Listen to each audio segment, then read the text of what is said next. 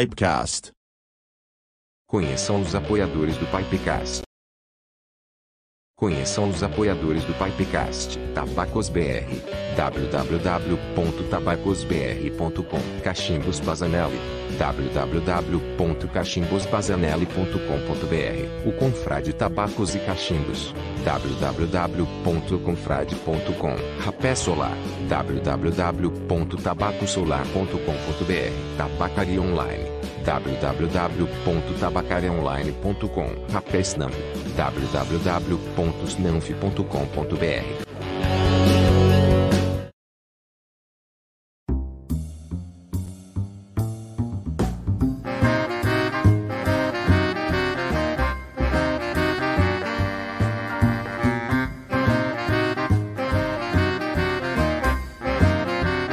Pipecast. Olá, pessoal! Bem-vindos a um Pipecast, episódio número 34. Eu sou o Vetral e estou aqui fumando no cachimbo de merchal africano, né? E uma mistura aí de um amigo querido que é o Gustavo. Deixa eu ver aqui quem já está nos assistindo. Gilberto, boa noite. Firmino, boa noite. Rubens Costa, boa noite também. Graciano, boa noite, Graciano. E boa noite, Pipe People. Aravaci. legal, legal. É isso aí, pessoal. Vou já acendendo o cachimbo, né? Aproveito e agradeço a todos, tá? Que se inscreveram no canal. Estamos crescendo, né? E estão curtindo os vídeos. As curtidas aumentaram e isso nos deixa muito feliz. E nesse clima alegre, vamos chamar o nosso amigo Brian. Brian, boa noite. Boa noite, Trau, e boa noite, pessoal. Tá aí, ó. O pessoal tá animado no chat hoje, ó. Boa noite, Marquinho. Boa noite, Gabriel. Boa noite, Madureira. E aproveitando, vou, falar, vou fumar hoje num cachimbinho aqui, ó, num Bentley, fabricação suíça, bem interessante esse cachimbo. Um tabaquinho da Hatrice, Marlin Flake da Hatrice. Tá meio ruim de ver, mas é um Marlin Flake. E, e você, Maurício, o que, que você vai fumar? Conta pra gente hoje. Boa noite. Boa noite, Brian. Boa noite, Trauê. Boa noite, a nossa querida audiência. Sejam todos muito bem-vindos a mais um Pipecast. Estamos muito felizes hoje com um grande convidado. Eu vou fumar só coisa dos patrocinadores aqui, dos apoiadores do canal. Começando pelo cangaço aqui do, do Graciano, da Tabacos BR, que eu comprei lá no Confrade. Ó, ali tá o rótulo do Confrade. Comprei lá no Confrade e vou fumar, claro, num cachimbinho do Mauro Bazanello. Meu açoita linha Bento Carneiro aqui, né? Então, vamos de só nacionais hoje, né, para destoar um pouco do clima. E fico muito feliz, fico muito feliz de saber também que a gente é a versão cachimbística do Village People, né? A gente é o Pipe People. Então, tá aí. Muito obrigado pela referência. E meu caro, antes de apresentá-lo, claro, né? Ele que é um empresário, ele que é um ciclista de meia tigela, mas ele assa churrasco e planta churrasco, né? E claro, é um cachimbeiro e um charuteiro de mão cheia. Por favor, me ajudem a receber aqui Daniel Urso. Seja muito bem-vindo, confrade. Gostei da definição, Maurício, principalmente do assa churrasco e planta churrasco. Essa é a definição, por final, a melhor. Boa E noite. E ciclista de meia tigela também é verdade, né? Essa também é verdade, mas eu ia dar uma, uma sonegada nessa. Eu ando de bicicleta elétrica, sou bem de meia tigela mesmo. Aliás, Daniel, é, o cara que anda de Vespa é o quê? Cara, aqui tem uma cidade aqui no interior que é Vespasiano Correia. Então, Vespasiano. O Vespa Marciano. Boa noite, Trau, boa noite, Brian, boa noite a todos aí que estão acompanhando o canal aqui dos Confrades, o Pipecast. Acho que é um espaço bem bacana para todo mundo aí, para conversar de muito assunto eh, relevante dessa comunidade do, do cachimbo e do tabaco, por, por assim dizer. Obrigado pela oportunidade, gente. A gente que agradece aí a sua presença, o aceite do nosso convite, porque né, esse lugar aqui é especial, assim, são pessoas especiais, né? Aqui você foi convidado com muito carinho e espero que o pessoal aproveite bastante essa nossa conversa, vai ser bastante legal. E como eu já falei da última vez, você que está nos escutando agora, você tem a chance, você que só está nos escutando agora, você tem a chance de entrar no YouTube né, e acessar o vídeo e assistir esse Pipecast com vídeo, porque nós vamos ter é, um efeito visual muito forte hoje, tá? um apelo visual estético muito forte hoje. Esperamos assim que seja, porque nós convidamos, né, entre outras coisas, claro, o Daniel Orso para nos apresentar a sua coleção. Mas antes de mais nada, eu quero que o Daniel se apresente para a nossa querida audiência. Por favor, Daniel, brevemente, assim, quem tu é, o que tu faz e, enfim, fica à vontade. Bom, meu nome é Daniel Orso, 43 anos, fora as denominações que o Maurício bem proferiu aí, de ciclista, churrasqueiro e agora plantador de churrasco. Sou comerciante aqui na cidade de Bento Gonçalves, na Serra, e arredores da Serra Gaúcha, e, e, e, me entendo como um tabagista, vamos dizer assim. Venho do universo do, do charuto há mais tempo, daí depois, por gostar de, de histórias, por ser um bom comerciante, o cachimbo foi me, me, me, me arrebatando. E aí chegamos nessa coleção que a gente vai falar um pouquinho depois. Né? Acho que sucintamente é isso, Maurício e, e amigos. Legal. E tu começaste há muito tempo com, com o tabagismo? Você fumava antes? Ou começou já no charuto, curtindo um tabaco mais de qualidade? Assim? Sabe que, que, bom, eu como dos meus 40 e poucos, eu, eu, eu peguei minha infância inteira na década de, no, de 80, vai? E 80, o fumo era, na verdade, o homem ideal era o Hollywood, era o... Sim, fumava na sala de aula, fumava no ônibus, fumava no avião.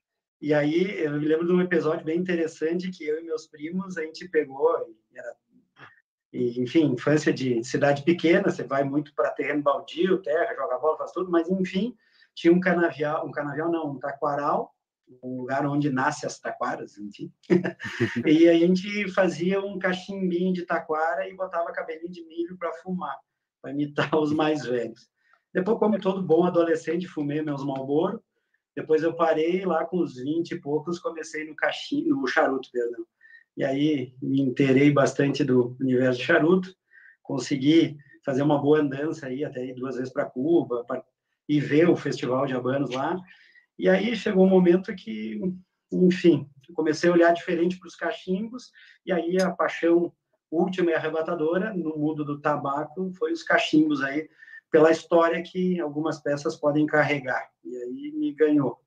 Mas alguém te, te, te despertou esse, essa curiosidade? Ou foi um filme, um personagem, uma pessoa? que, que, que te despertou esse negócio do cachimbo específico? Olha, Maurício, eu acho que é, ele tem muito mais a ver com a história da peça em si, porque o, o, tabaco em si, independente da forma, charuto, cigarro, alguma coisa, ele já existia. E quando a gente começa a falar de, dessas pecinhas aqui, aí a coisa começou a me, me encantar. E aí foi foi, foi evoluindo vai, esse, esse, essa, Sim, claro, essa o cara paixão. Que tá, o cara que está inserido ali no mundo do charuto, uma hora ou outra vai cair num, num site, numa propaganda, em alguma coisa que tem um cachimbo, né?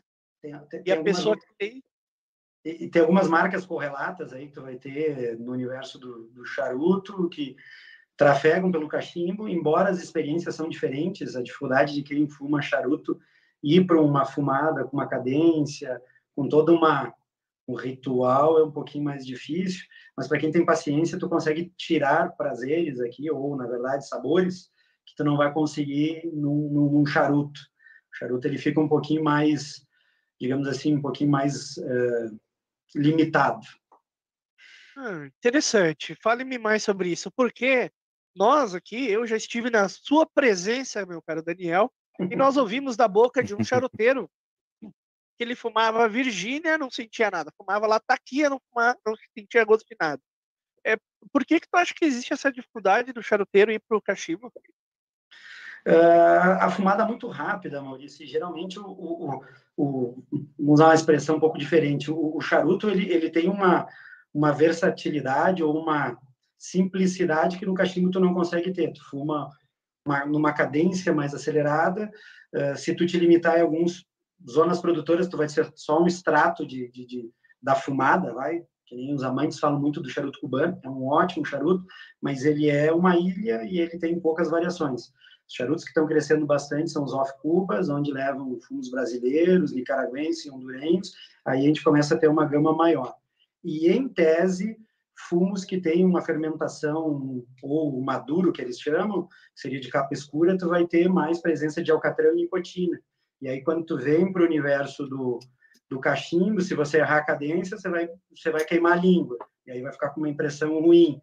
E dificilmente você vai conseguir encontrar toda aquela nicotina ou alcatrão que você tinha no, no, no, charuto. Pelo menos a minha leitura é mais por essa por essa e eu, a gente já trouxe charuteiros aqui. Calma, pessoal, que a gente já vai entrar na parte que todo mundo está esperando. Mas, né, nós temos que entrevistar o cara. Não é só coleção. Mas assim, é, é, a minha impressão é que o charuto ele te dá uma potência de sabor. Eu adoro charuto, né? Adoro.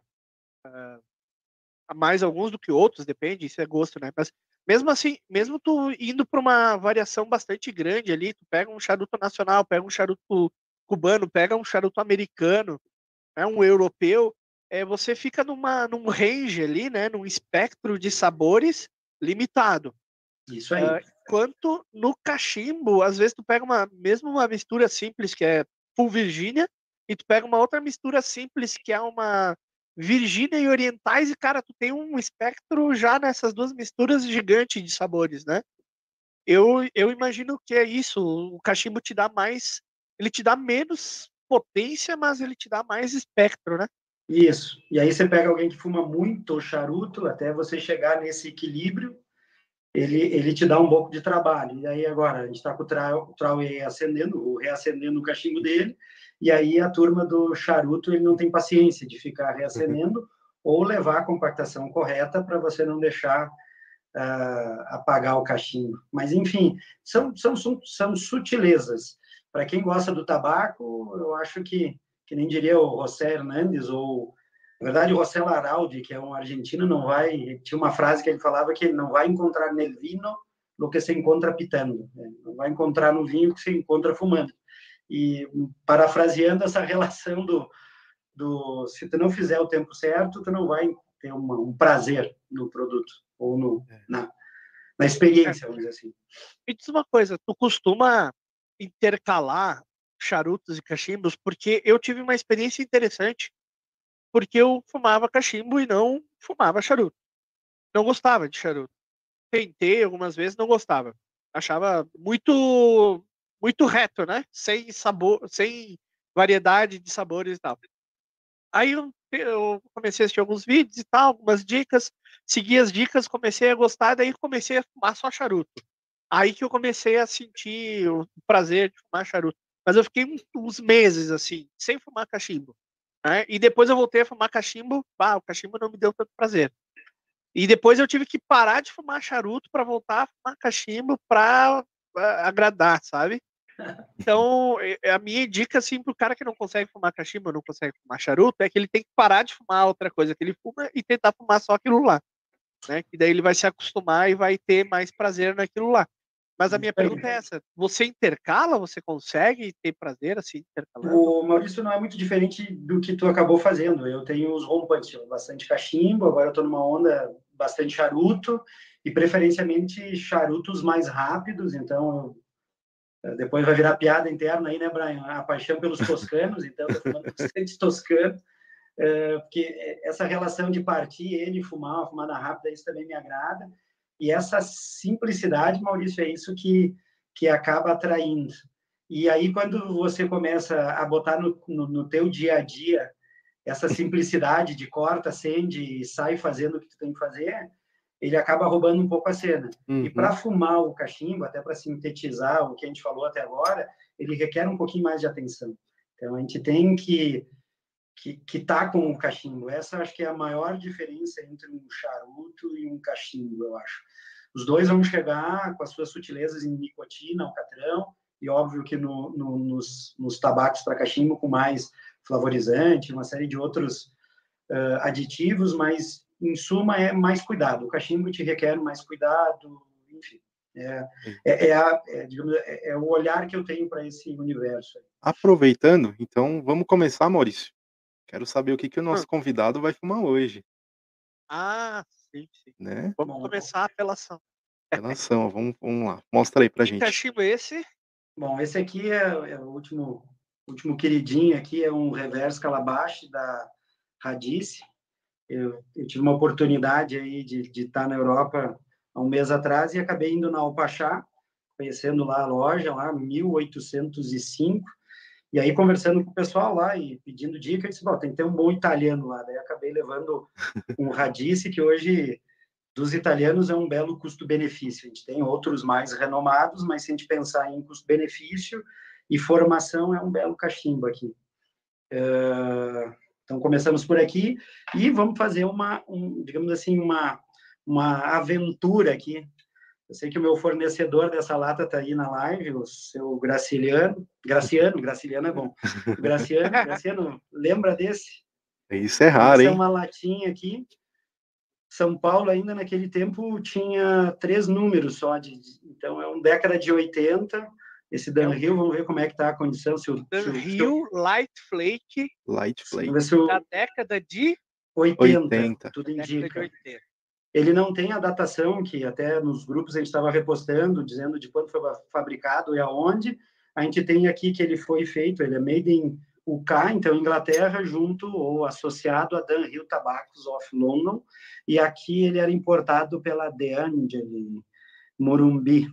E pelo número de telefone aqui, batendo com o Brian, ela era 011 eh, 530 27 58, isso é a década de 80. Tinha um número a menos nos telefones de São Paulo. Então vamos fazer o, Olha o Graciano dizendo que se arrependeu de vender esse tabaco. Mas enquanto o, o Orso abre ali a lata, eu vou dando uma boa noite aqui pro Marquinhos, grande Marquinhos da Confraria da Gauchada. Estivemos juntos lá em Bento Gonçalves, né? Na terra do Daniel Orso. E nos vimos lá na- no encontro do La Olha Casa. só. Olha, Olha, Maurício, que Olha, espetacular. Que boa, que boa surpresa, né? É, não Tá, tá mofado, tá intacto, cara. Não tá mofado, Graciano vai ficar mais arrependido ainda. Tá só com os cristalzinhos de açúcar aqui. do- Hum. Tá, tá perfeito. E ele permanece ainda com aroma ainda. Tá bem, bem, bem, Tá assim, fazendo, bem blendado, mas enfim. tá Tem a fazendo nota adocicada aqui do, do, dos Virgínios aqui. Agora vamos tirar um flakezinho aqui. Olha, e tem uma Review ao vivo, né? hein? É, ao vivo, hein? É. Cara, tá fazendo vontade em uma galera agora. Mas acho que a, a pior vontade é do Graciano, que foi ele que me vendeu. é verdade.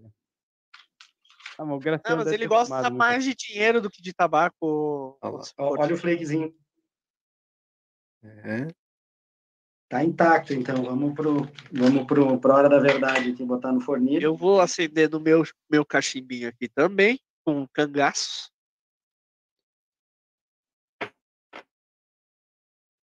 O cangaço da década de 2020.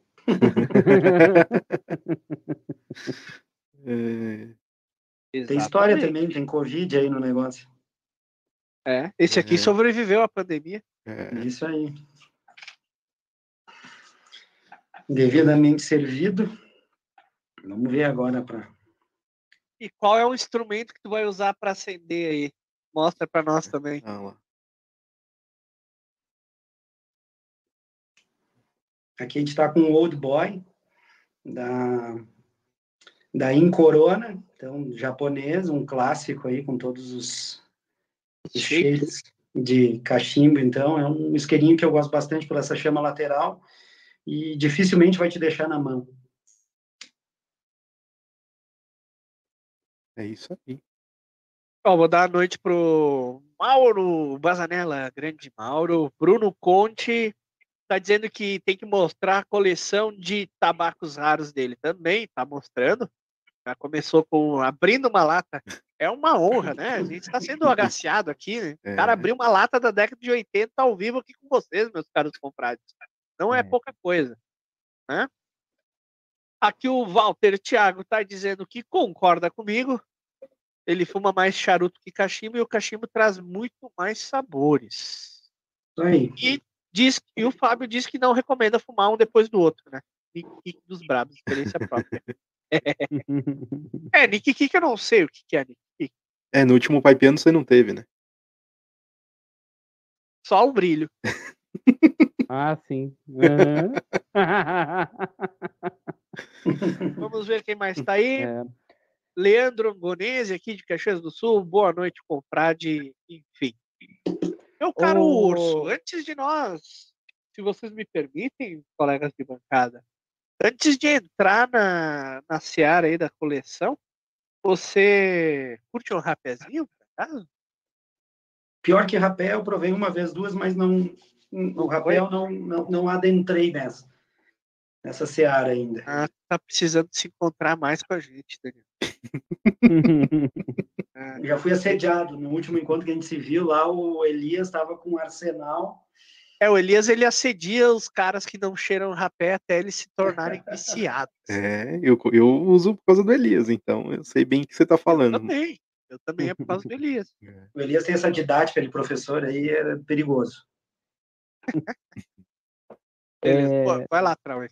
Eu. Daniel, não, não. é, Quando, quando que você é, começou a, coleção aí de, de cachimbos? Foi, foi logo após começar no cachimbo ou demorou um tempo para você é, Não, decidir?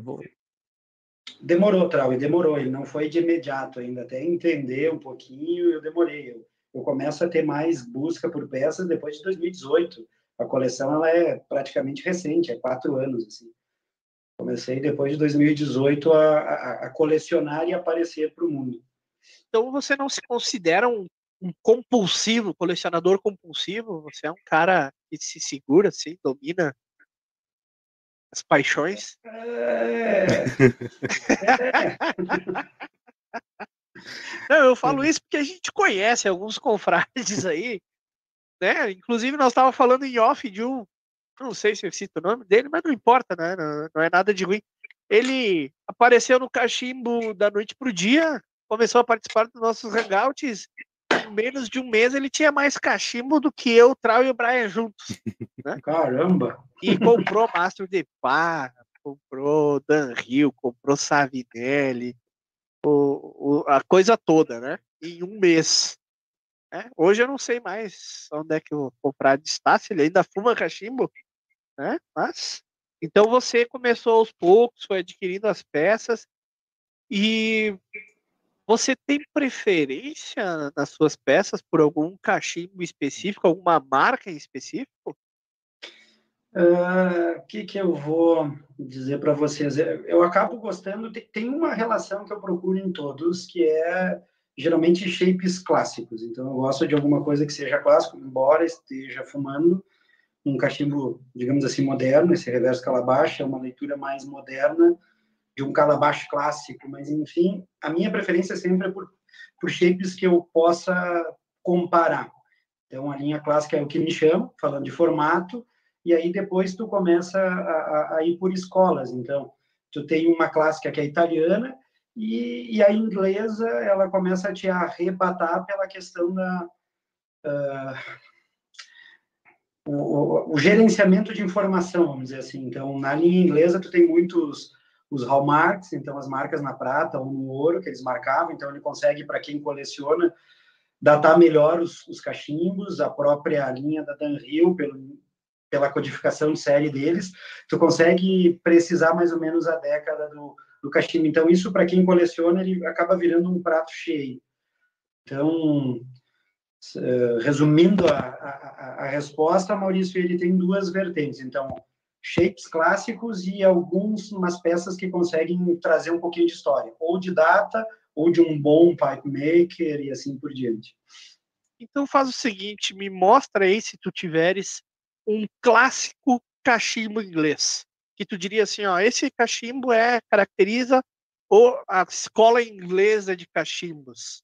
Vamos Eu só tô te aqui, fazendo então. pergunta difícil. Ele vai abrir o cofre agora, Olha- Maurício. Olha, a porta, Ó. olha a porta, gente. Olha a porta. Eita, nós. Abriu o cofre dele ali, Maurício. Eu aloco meus cachininhos. Então, vamos falar do. Aqui, a primeira. A gente vai trabalhar com os ingleses aqui. E, e aí, a gente tem aqui uma seleção de Dan Hills. E se a gente for chamar um inglês aqui, eu ficaria entre um Bulldogzinho, que a gente já tem uma boa referência, ou um Bentley também, que tu vai ter uma boa representação da escola. Então, aqui a gente tem esse aqui, é um Rossetti, da, da Danville. Aqui eu tenho um Shell Briar, um, com Silver Cap, também uma boa, um bom exemplar de uma escola britânica. Aqui tem um, um pote um pouquinho maior, mas enfim, daria para ficar entre, entre os Bentley e os Bulldogzinhos aqui. Uhum. Caramba. Inclusive, esse Bulldog é antigo, né? Sim, a gente estava conversando antes. Esse aqui é um década de 30, que foi quando eles não conseguiram mais produzir é, na Inglaterra e eles fizeram uma sessão na França. Então, ele é um inglês, é, ele é registro de patente, e aí tu consegue rastrear ele, né, da década de 30. Então, esse foi um, um cachimbo que o Nelson acabou restaurando e acabou parando aqui na minha mão. Aqui. Então, é uma joinha onde eu fumo com, com bons momentos aqui. É, você viu que tem bastante Legal. gaveta ali, Maurício? ali tá parte da coleção, né? É, tá uma parte. E, um, e os italiano, clássico italiano agora. Cara, italiano, é, os formatos eles se repetem bastante, mas se eu for dar um, uma relação para os italianos aqui, ó, eu tenho uma, eu tenho uma bandeja aqui que eu chamo dos italianos exagerados aqui. Italiano. Geralmente grandes, ó. Esse aqui é um castelo, um Ciroc. Olha o que, que é o fornilho dele. Então, assim, ó, por mais que ele seja um, um, um, shape clássico, um pote, vamos dizer assim, mas ele é um pote, pote, pote mesmo. E aí a gente vai pegar umas cortes também. Olha o tamanho dele. Ele é muito grande. Gigante. Isso é bom para fumar flake, né? É, como tu tem um mastro de parra, mesmo um bulldog, mas olha o tamanho dele, olha a questão do fornilho aqui, então ele, ele acaba sendo, para mim, ele acaba tendo exagero. E outra coisa que eu gosto bastante no italiano é o rusticado, diferente do inglês, que é o jateado, esse aqui é com ferramenta, ele fica, ele dá um outro resultado para a peça também. Quando tu pega uma peça italiana, tu acaba reconhecendo. Embora que o que eu estou fumando, ele é um, um feito no jateado. E aí você consegue ver uma diferença de, de acabamentos neles. E me, tu mostrou um bulldog ali. E a curiosidade. Formato, shape de cachimbo. Qual é a diferença do bulldog para o Rhodésia? Aí é bastante semântica. Vamos lá. Aqui na aqui no, no próprio Dan Hill tem dois exemplos aqui. A gente vai ver a mesma escola aqui. Bulldog, mais reto, para mim, né? Tem uma série de, de interpretações. Tu tem os halos aqui em cima, cabeça cônica, e aí o Rodésia, ele vai dar. Até esse não seria um Rodésia, eles chamam de outro nome. Daí tu vai ter esse, essa curvatura aqui, mesmo tendo ela, ela relação. Ele, ele, ele, ele mistura essa, essa haste aqui. O Rodésia, mim, então, é o Bent? É isso? É, ele tem um, um Bulldog Band, vamos dizer assim, para mim. Ah, Mas aí tu vai ter outras interpretações, vai. Isso... Eu achava que era mais por causa do, do fornilho. É, não, a questão do, do Rhodesian, né? Ele tem um fornilho parecido com o Bulldog, mas a canela tem um formato diferente, né? Não Isso é... aí. A curvatura, a angulação dele, ele Sim. acaba dando uma diferença aí. É, normalmente ela é oval, né? Normalmente. Isso pelo... De, esqueci o nome do, forna, do formato aí, do, da canela do Bulldog, mas ela, ela é diferente.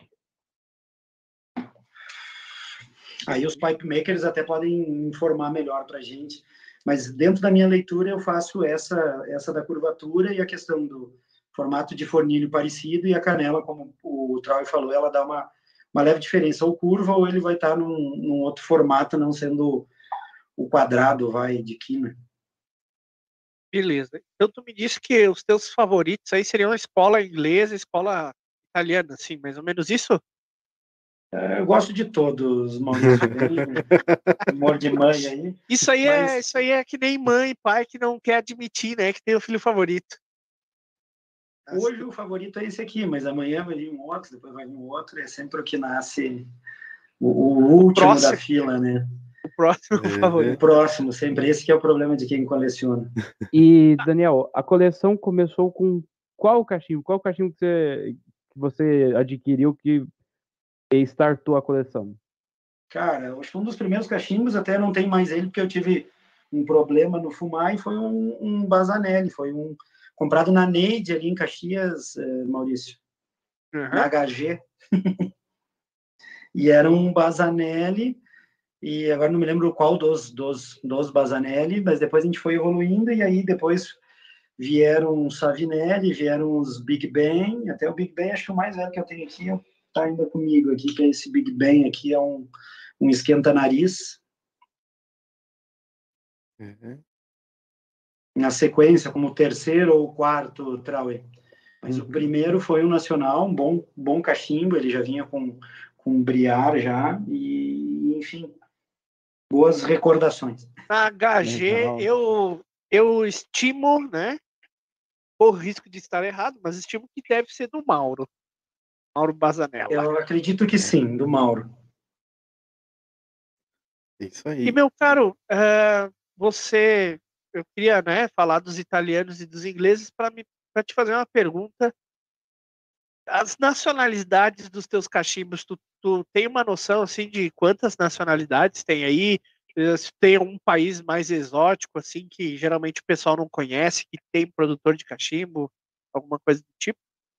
Não, é, é, o que eu vou ter aqui vai ser basicamente os, os, os, ingleses, os italianos, a gente vai ter os franceses, os batchoquem, daí tem algumas coisas um pouquinho diferentes, ou o que começou, que nem esse aqui, ó, que é o Metz, o, que a gente trabalha com a canela de albatroz e a piteira de, de chifre aqui, que ele, enfim, do, do pintor francês que deu a sequência para o Bud Choquin. Tem alguma coisa de Jantet, Chacon, tem também o, o Islow, daí tu vai ter as Dinamarca também, tu vai trabalhando. Mas eu acho que o mais inusitado que fosse pensar em ter cachimbo, eu acho que é um que até eu fiz negócio foi com o, o, o Mildner, que é esse aqui, que é um que é da, é, podia ser do, da fábrica de chocolate, que é Copenhague, mas ele é um, um Zetvi, é, Zerfis, deixa eu pegar aqui, uh, é, é Zetvirks e ele é um de Copenhague, então, ele é um artesão que o cara se desgostou, agora tu encontra os, os cachimbos dele em mercado de pulgas, mas ele teve um renome por um tempo, um cachimbo de Copenhague. Seria o mais diferente que eu fosse te citar aqui, Maurício? É, mas a coleção eu sei que tem algo inusitado, hein? algo meio extravagante. Algo nacional. Nacional temos, temos nacionais bons é. aqui. Também tem, ah, tem alguma coisa aqui bem antiga também, que o pessoal mais antigo vai lembrar, que é aqui, ó, tem um Morta do do Terra, deixa eu pegar aqui certa referência, estava ontem repassando ele, que era do Ed, que era um cachimbeiro muito antigo, e ele fez o. Aqui, ó, só um segundinho aqui. Tem que ir para meus alfarrabes aqui também, porque é tanta peça, a gente uhum. acaba se esquecendo aqui. Gente. É, o cara, o cara tem registro da coleção, cara. É, o colecionador tem que ter, né? O Instagram acaba me ajudando aqui. Hum, o colecionador então, tem que acabo, ter acabo catalogando quase tudo lá. Então, uhum. esse aqui, ó, ele é um terra, aqui, ó, é um terra antique, antica, antiqua da morta, que era do Edson, se eu não me engano, aqui, ó. Cachimbos Terra, antigamente Edson Ramos, ó. Era um uhum. morta dele, bem antigo, acho que o Giba vai lembrar, o pessoal mais antigo aí vai lembrar do... E era um morta, então esse aqui, se for dizer do, do, do mercado pipe maker brasileiro, esse cara é um cara que fez e depois acabou acabou parando, eu acho que até ele, se eu não estou errado, eu acho que ele veio a óbito. Depois tenho aqui algumas coisas do Rubão também, do, do Emiliano, do do Luiz Lavos também, estou gostando bastante das peças dele. Tem um martelo. Tu tem um, um esquimó, tu tem um esquimó do, do, do Luiz Lavos, eu acho, né? É, tem, tem. Já Esse é um dos cachimbos que eu fiquei mais impressionado. Ó, aqui a gente estava falando do rodeios, ó. Esse é o martelo, isso aqui era do Giba, a gente andou, andou negociando umas peças, acabei comprando esse do Giba, esse é um rodeiozinho do uhum. martelo. Uhum. É, a canela já é diferente. Já. É, ela é diferente, é mais arredondada. Ela tem um ângulo aqui, mas não é como um bulldog. Ele acaba dando essa, é, é, esse desenho na piteira. E o esquimó que o Maurício fala seria basicamente esse aqui. Então, ele está todo natural aqui. É que, não sei se agora a filmagem está uhum. boa. Mas a gente vai ter ele aqui, os Bird Eyes, os Flaming Ray aqui. Caramba. Eu... Agora, minha dúvida é, é bom para fumar isso ali? Ou é Cara, ele fuma, ele fuma, bem também, só é uma peça maior. Daí tu. O que ele é um pouquinho mais diferente, mas o que pega, como eu estava falando, o Luiz tem uma característica de simetria. Se tu pegar aqui desenho de piteira, se tu virar ela aqui, ó, ela vai ficar de um lado ou outro, ela vai ficar igual. Então isso acaba me agradando nas peças quando eu vou fazer investimento. Então tu tem aqui um cuidado com a peça tem uma outra pecinha dele também, onde ele põe aqui uma inserção de chifre também. E ele, ele trabalha com, com uma simetria que é, é impressionante. Ele, como bom design gráfico que ele é, ele cuida bastante isso e acaba entregando isso para as peças. Bom, o nosso público está nos ajudando aqui. O Leandro Angonese, que é aqui de Caxias do Sul, diz que na HG só tem Mauro Bazanella. Né? Então, então, é um cachimbo Bazanelli. É Bazanelli. O Luiz Graciano disse aqui que o cara, esse rapaz aí que você falou, o Edson da Briarte, ele voltou à ativa. Será? É, é, na verdade, é, é, Edson Ramos. Tem que confirmar, eu talvez possa estar falando besteira, porque alguém me falou e eu não consegui checar a informação. Mas era a terra antiga, era uma, um, feito de morta, e até se tu pegar o Instagram, tem quatro, cinco fotos, depois ele não deu mais sequência. Uhum. Falando em é. Instagram, falando em Instagram, eu quero aqui uh, divulgar o Instagram, que é um pouco exótico aqui, do, uhum. do, do, nosso caro amigo Daniel Orso. Este é do Orso, tá? Esse é o Instagram dele, sem acento, é claro, tudo junto. Arroba este e do Orso. Isso né? aí. É, você acessa lá, você vai ver uma miríade de belíssimas fotos, né? O, o Daniel Orso, que ele não é um influencer, ele é um subliminar influencer, porque você está passando na sua linha, na sua timeline do Instagram, passa umas fotos do Daniel Orso e você fica tentado a comprar cachimbos, tabacos e fumar.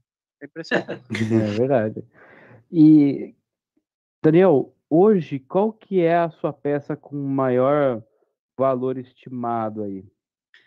Boa pergunta, Traui. Para não sair, não ficar em cima do muro e dizer que são todas, então vou eleger duas ou três, então. ficar em cima de um degrau inteiro, então. Uh, primeiro que eu estava falando das escolas, um, um, que me chama bastante atenção e eu tenho orgulho, que daí a gente consegue datar. Eu tenho um, um, um BBB aqui, Best Briar, Briar, que ele é de 1905. E aí tu começa a ter a paixão por colecionar. Uh, vai ser um pouco difícil a gente mostrar agora aqui por causa da, do recurso, mas se vocês puderem procurar, tem as, os hallmarks, que seriam as marcas que a Inglaterra usava para cunhar prata e ouro, hum, desde lá de, da década de 1800 e alguma coisa até 1700, tu já tem catálogos, e aí tu vai encontrar que são as marcas aqui, vai ser um pouco difícil acho que a gente pegar, mas geralmente tu tinha marcas que, eram três marcas cunhadas no metal precioso, então tu tinha aqui, ó, uma âncora que ele remete a Birmingham, um leopardo que um leão que quer dizer que é prata e o F que quer dizer o ano dele. Então essa pecinha aqui eu tenho um orgulho pela por datar como se fosse a mais antiga da minha coleção. Então 1905. Fumo nele, está intacto. Então, um belo cachimbo. Uh, sim, é bonito. E tu consegue ver que essa... o urso trata muito bem os cachimbos, Você né? vê, né? Porque tá brilhando. Tá brilhando, é. né? E o móvel ele é fechado, eu não deixo em exposição, então esse é um móvel que eu encontrei num, numa casa, é uma escrivania que ela abre tipo porta de, de loja e fica todos os, os, os cachimbos acondicionados aqui. Então, é, essa é uma prateleira aqui que eu tenho uns barley, aqui vai virar um pouquinho os cachimbos, mas tem um, um setzinho da, da, da Parker, os barley, tem alguma coisa de Merchal. Aqui interessante, que esse aqui é um barley. À primeira vista, todo mundo vai dizer que ele é um briar, mas não. Ele é um, um Merchal.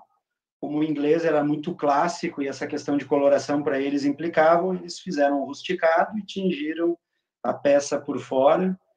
E então é um espuma do mar aí que tu vai passar ele despercebido. E esses cachimbos aí, né, Brian? Me corrija se eu estiver errado, os merchants tendem agora a saltar o preço. Saltar o preço, né? Merchant africano é um, tipo de merchant que não tem mais, né? Quem tem, tem, quem não tem, não tem mais. Então é. é se você tiver a oportunidade de comprar um, né? Uhum. Aqui é um outro merchalzinho da Barley também.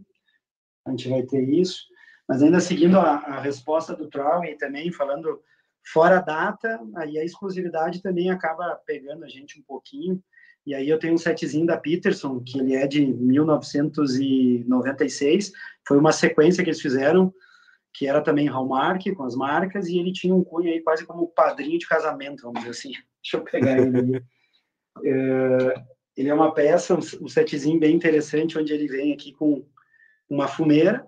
Aqui a gente tem as duas pecinhas aqui, ó. então tu vai ter um Bentley e um e um bilha também aqui, ó, todo ebonizado, um Corona Ink, um isqueirinho,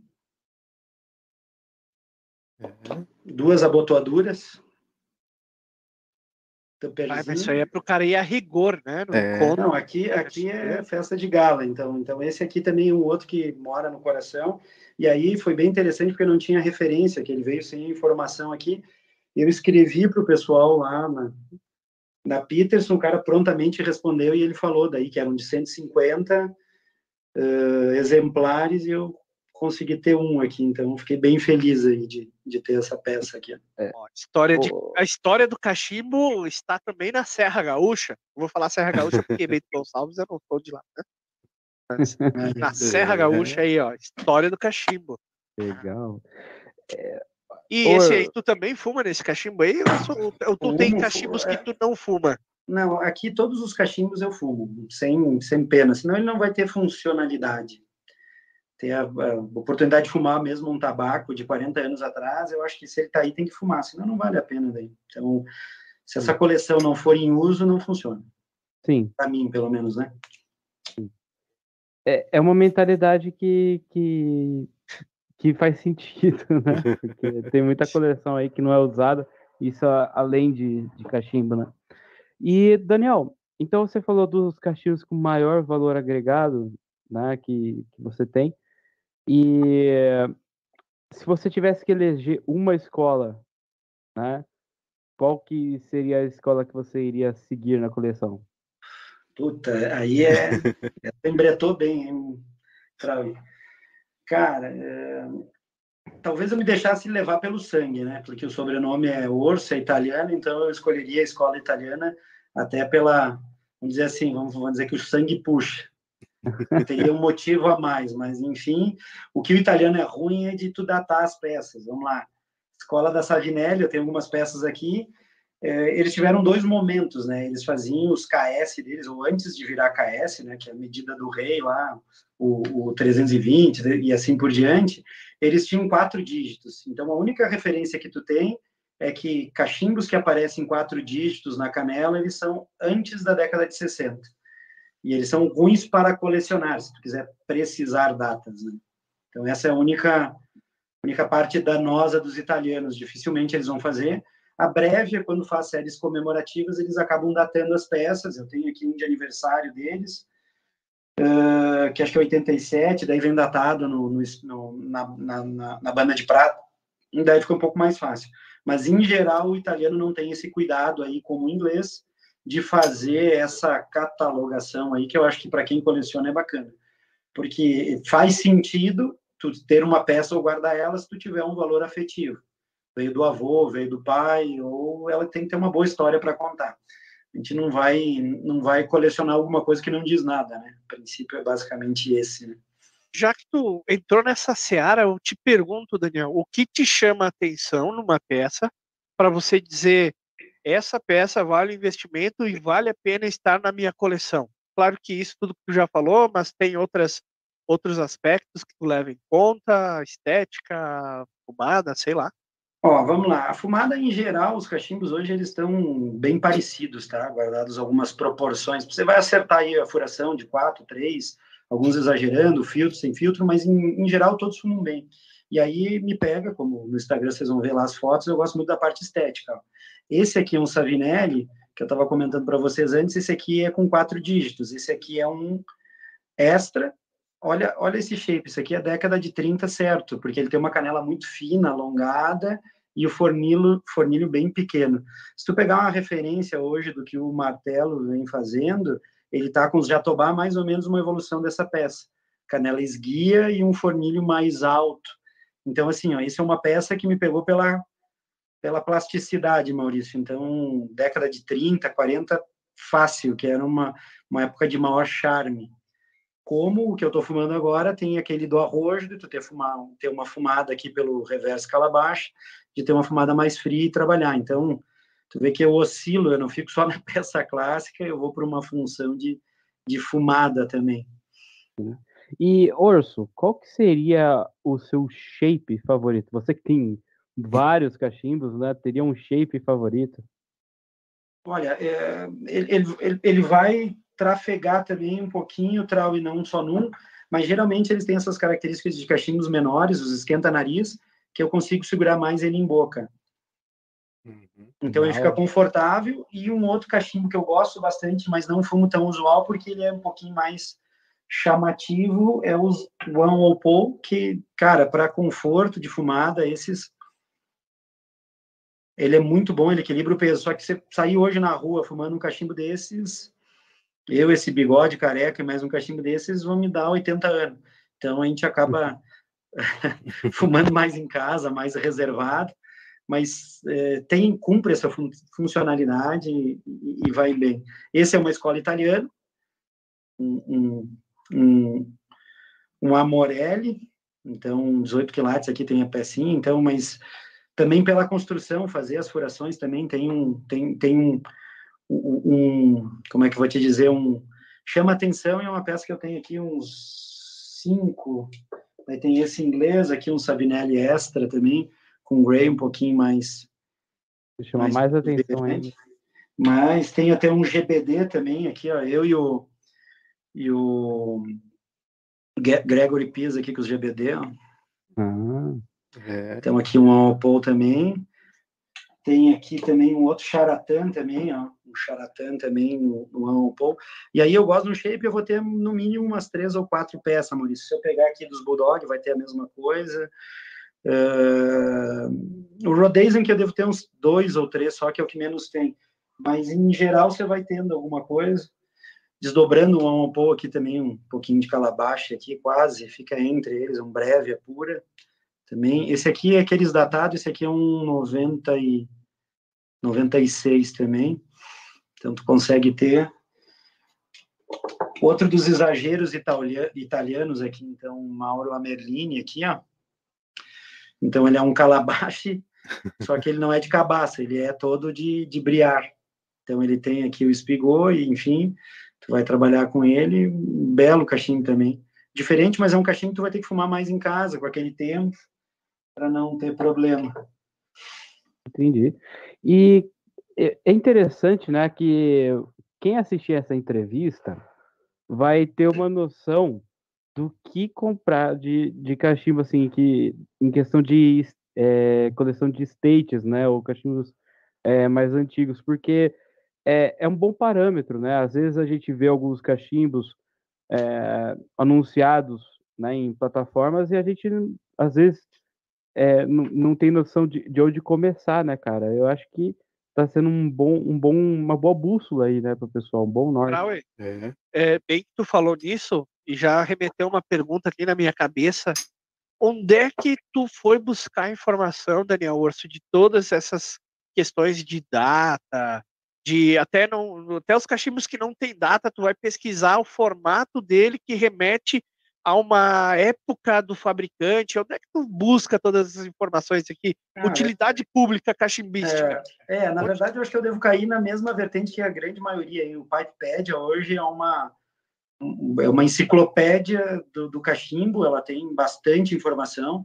Até nós falando de colecionismo, tinha uma pessoa aí que trabalhava bem com os Dunhill, que era o, o, o Yang, e aí ele até colaborou lá para a Pipepad, ele pesquisou com afinco o Dunhill, ele era um dos, dos influenciadores, se tu pesquisar lá, vai ter um brasileiro falando de Dunhill.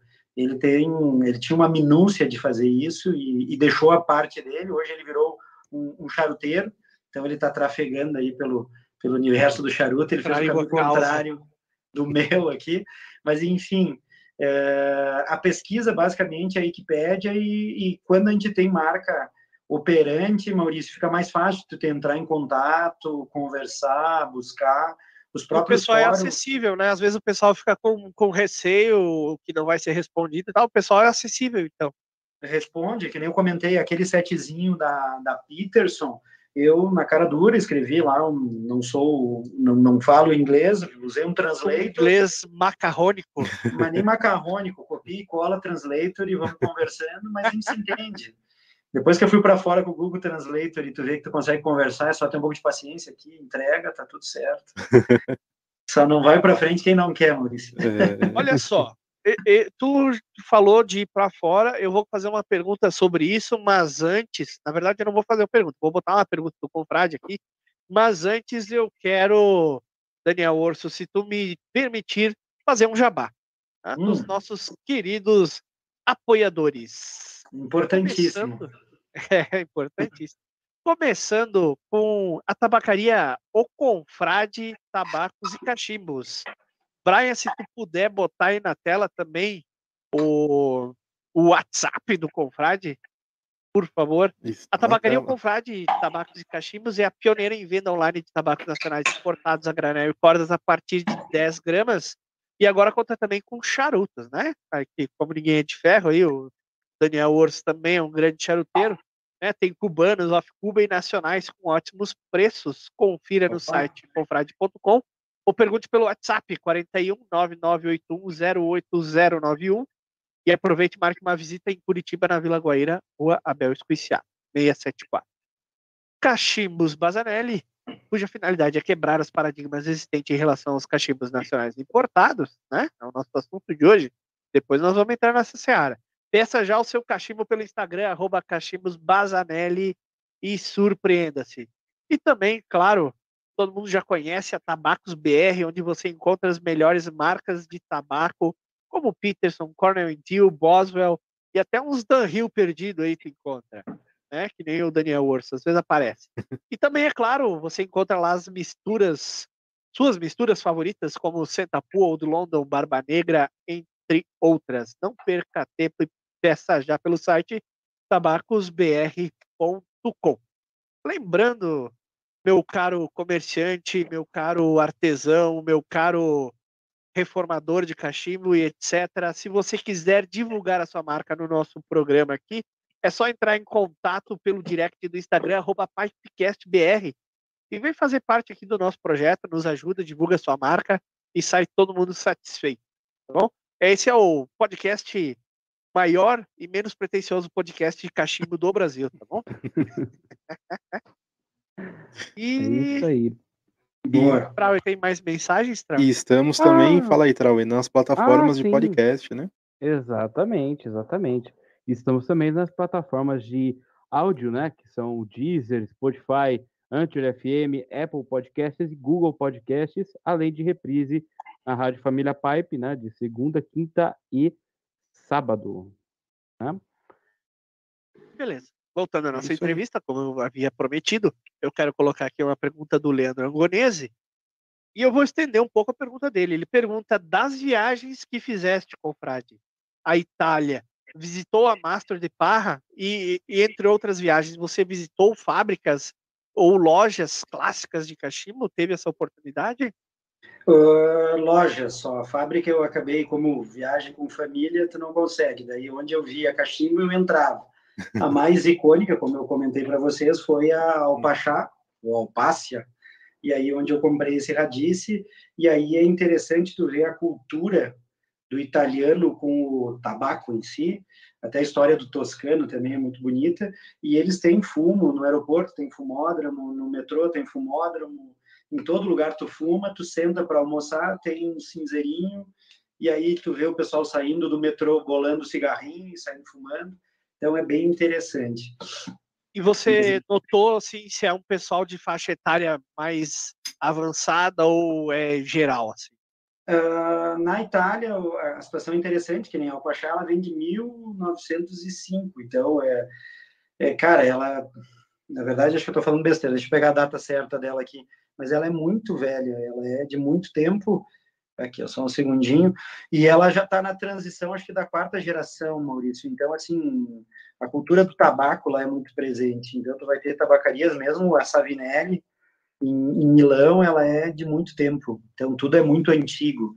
Então, tu vai passando as gerações e tu pega gente de 40, de 30, fazendo a sucessão dos negócios. Isso é, é bacana, bacana. E a gente não entrou nessa, nessa... A Itália tem mais essa pegada familiar do que, por exemplo, os ingleses, né? Que os ingleses, Sim. a maioria já está na mão de, de outras empresas e tal, né? Os italianos meio que seguem na linha, né? Sim, é por isso que dá para definir como tradição Itália e, e, Inglaterra negócio, vai. Daí por isso que eles datam, eles precificam, eles catalogam melhor. E hoje tu pegar aí as grandes marcas já rodaram de nome de, de donos uh, entre Charatan, entre Danhill, entre BBB. Então, tu vê, isso, tu, quando tu for ver, tudo se mistura na história e acaba virando uma linha e outra. Uh, confesso que essa é a parte que eu não entro muito nas minhas catalogações. Eu pego a peça, dato ela, por isso que eu não tento me, eh, me debruçar sobre um tema. Ah, você é o maior colecionador de Dan Hill, porque não é a pretensão. Mas é uma peça que me remeta, que me dê esse apelo estético, me conte uma história e aí eu consiga. E, e obviamente que entre no meu bolso, não dá para pagar o que o pessoal vem pedindo de algumas peças também aí, porque. Está virando valor e não, enfim, está virando preço e não valor, na verdade. Por falar em Dan Hill, eu sei que você tem duas peças interessantes aí que vem num, no famoso book da Dan Hill, né? Isso. Você podia mostrar para a gente, falar um pouquinho delas? Vamos lá.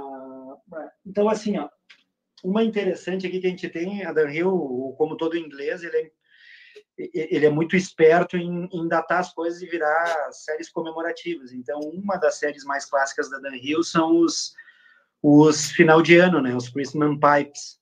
Então aqui eu tenho um que é de 2001, onde eles sempre elegem uma homenagem. Esse aqui é o Nine Drum Bass, que seriam os nove bateristas da que sempre acompanham a família real. Então tu vem tem aqui o, o cachimbo, um é um espigot, então prata aqui você vai desmontar ele aqui, vai trabalhar. Ele é um uhum. grupo 5, esse aqui que é um cachimbo um pouquinho maior. Esse aqui é uma série numerada de 500, esse aqui é o 318. Então, eles, eles acabam datando, limitando a oferta e conseguindo daí chegar nesses valores aí que a gente vê hoje, o pessoal pedindo absurdos. Mas esse, enfim, foi, foi comprado justamente, vamos dizer assim.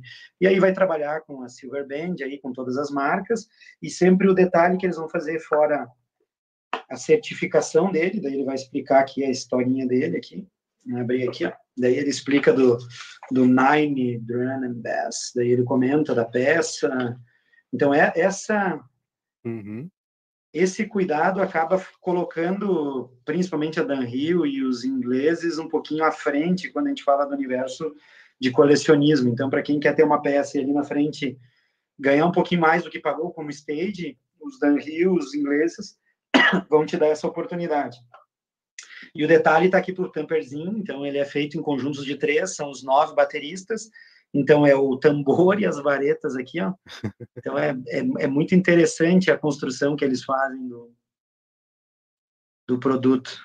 É uma obra de arte, né? Isso, isso daí agrega valor à peça totalmente, né? Isso. Quando tem uma história agregada junto.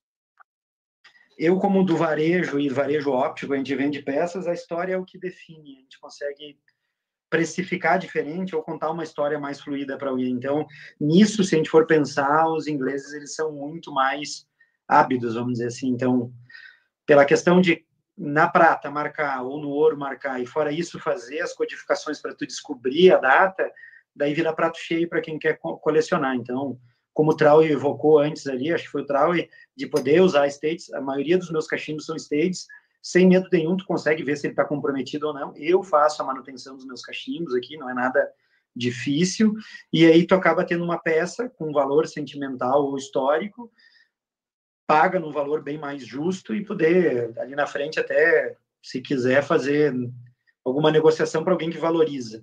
Então, o que mais vai pegar valor é esses que tu consegue agregar mais história e justificar ela. Né? E o segundo, que o Brian comentou aqui, vamos pegar, também é um comemorativo. Então, esse aqui é de 94, que é em homenagem a Tower Bridge, esse é um pouquinho diferente, ele vem sem o tamper, mas ele, ele vem com a Silver Band aqui, com a informação da Tower Bridge aqui. Aqui falando também a numeração dele. Também, esse aqui é um pouco menos, são 350 peças. Esse aqui é o 260, 286. E aí também ele trabalha com, com o mesmo processo. Ele vai trabalhar, esse aqui é um pouquinho pequeno, logotipia aqui do Tower Bridge, tu vai ter todas as insígnias fazendo a mesma datação de 1700 e alguma coisa, respeitando o leão, aqui esse aqui é Londres, daí ele tem uma outra Queen, não é a âncora que nem Birmingham, e aí uhum. tu consegue dizer da onde saiu a peça e quando foi feita. Então isso é, é, é o que acaba dando esse valor para o Dan Hill, é, é, é a facilidade de catalogar e contar a história com mais precisão. Eh, com relação a fumar, ele fuma melhor do que outro cachimbo que eu tenho aqui? Não. Eu consigo é contar uma história melhor com ele. é, bem objetivo. É, mas falando nisso, ô, Orso, é, teve até uma, uma dúvida que eu soltei num grupo é, recentemente sobre a Parker, né? É, perguntando no grupo se é, tem, tem muita diferença da fumada do próprio Dan Hill, né? Porque a Parker é uma, é, se não me engano, a segunda linha, uma, uma empresa é, subsidiária. Né? É isso aí. É. Ó, esse é um Parker Bulldog. Se eu pegar aquele da década de 30, o que a gente, é, eles são praticamente o mesmo, tá?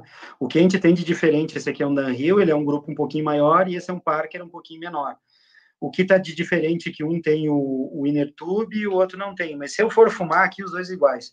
E na pegada aqui, eu vou te dizer que, que eles têm o mesmo peso. O fornilho é um pouquinho diferente. Aqui tem, uhum. tem um uhum. fornilho menor, maior, esse aqui, que é o, o Dan Hill. Esse é um Parkerzinho, tá com fornilho menor, mas tecnicamente eu vou dizer que é os mesmos cachimbos aqui. Inserção, saída de piteira, tudo é muito parecido. Então, que a Parker faz com um pouquinho menos, ela não tem as séries especiais, mas tem aqui as patentes, que nesse aqui tem a patente de registro, então tu consegue datá-lo também. E é uma boa experiência. Se tiverem oportunidade de pegar Parker para ter uma experiência da Unreal, uh, que na verdade a experiência é só história para contar, porque o, o cachimbo, vou te dizer que fumando, ele é muito é, é imperceptível mudanças, tá?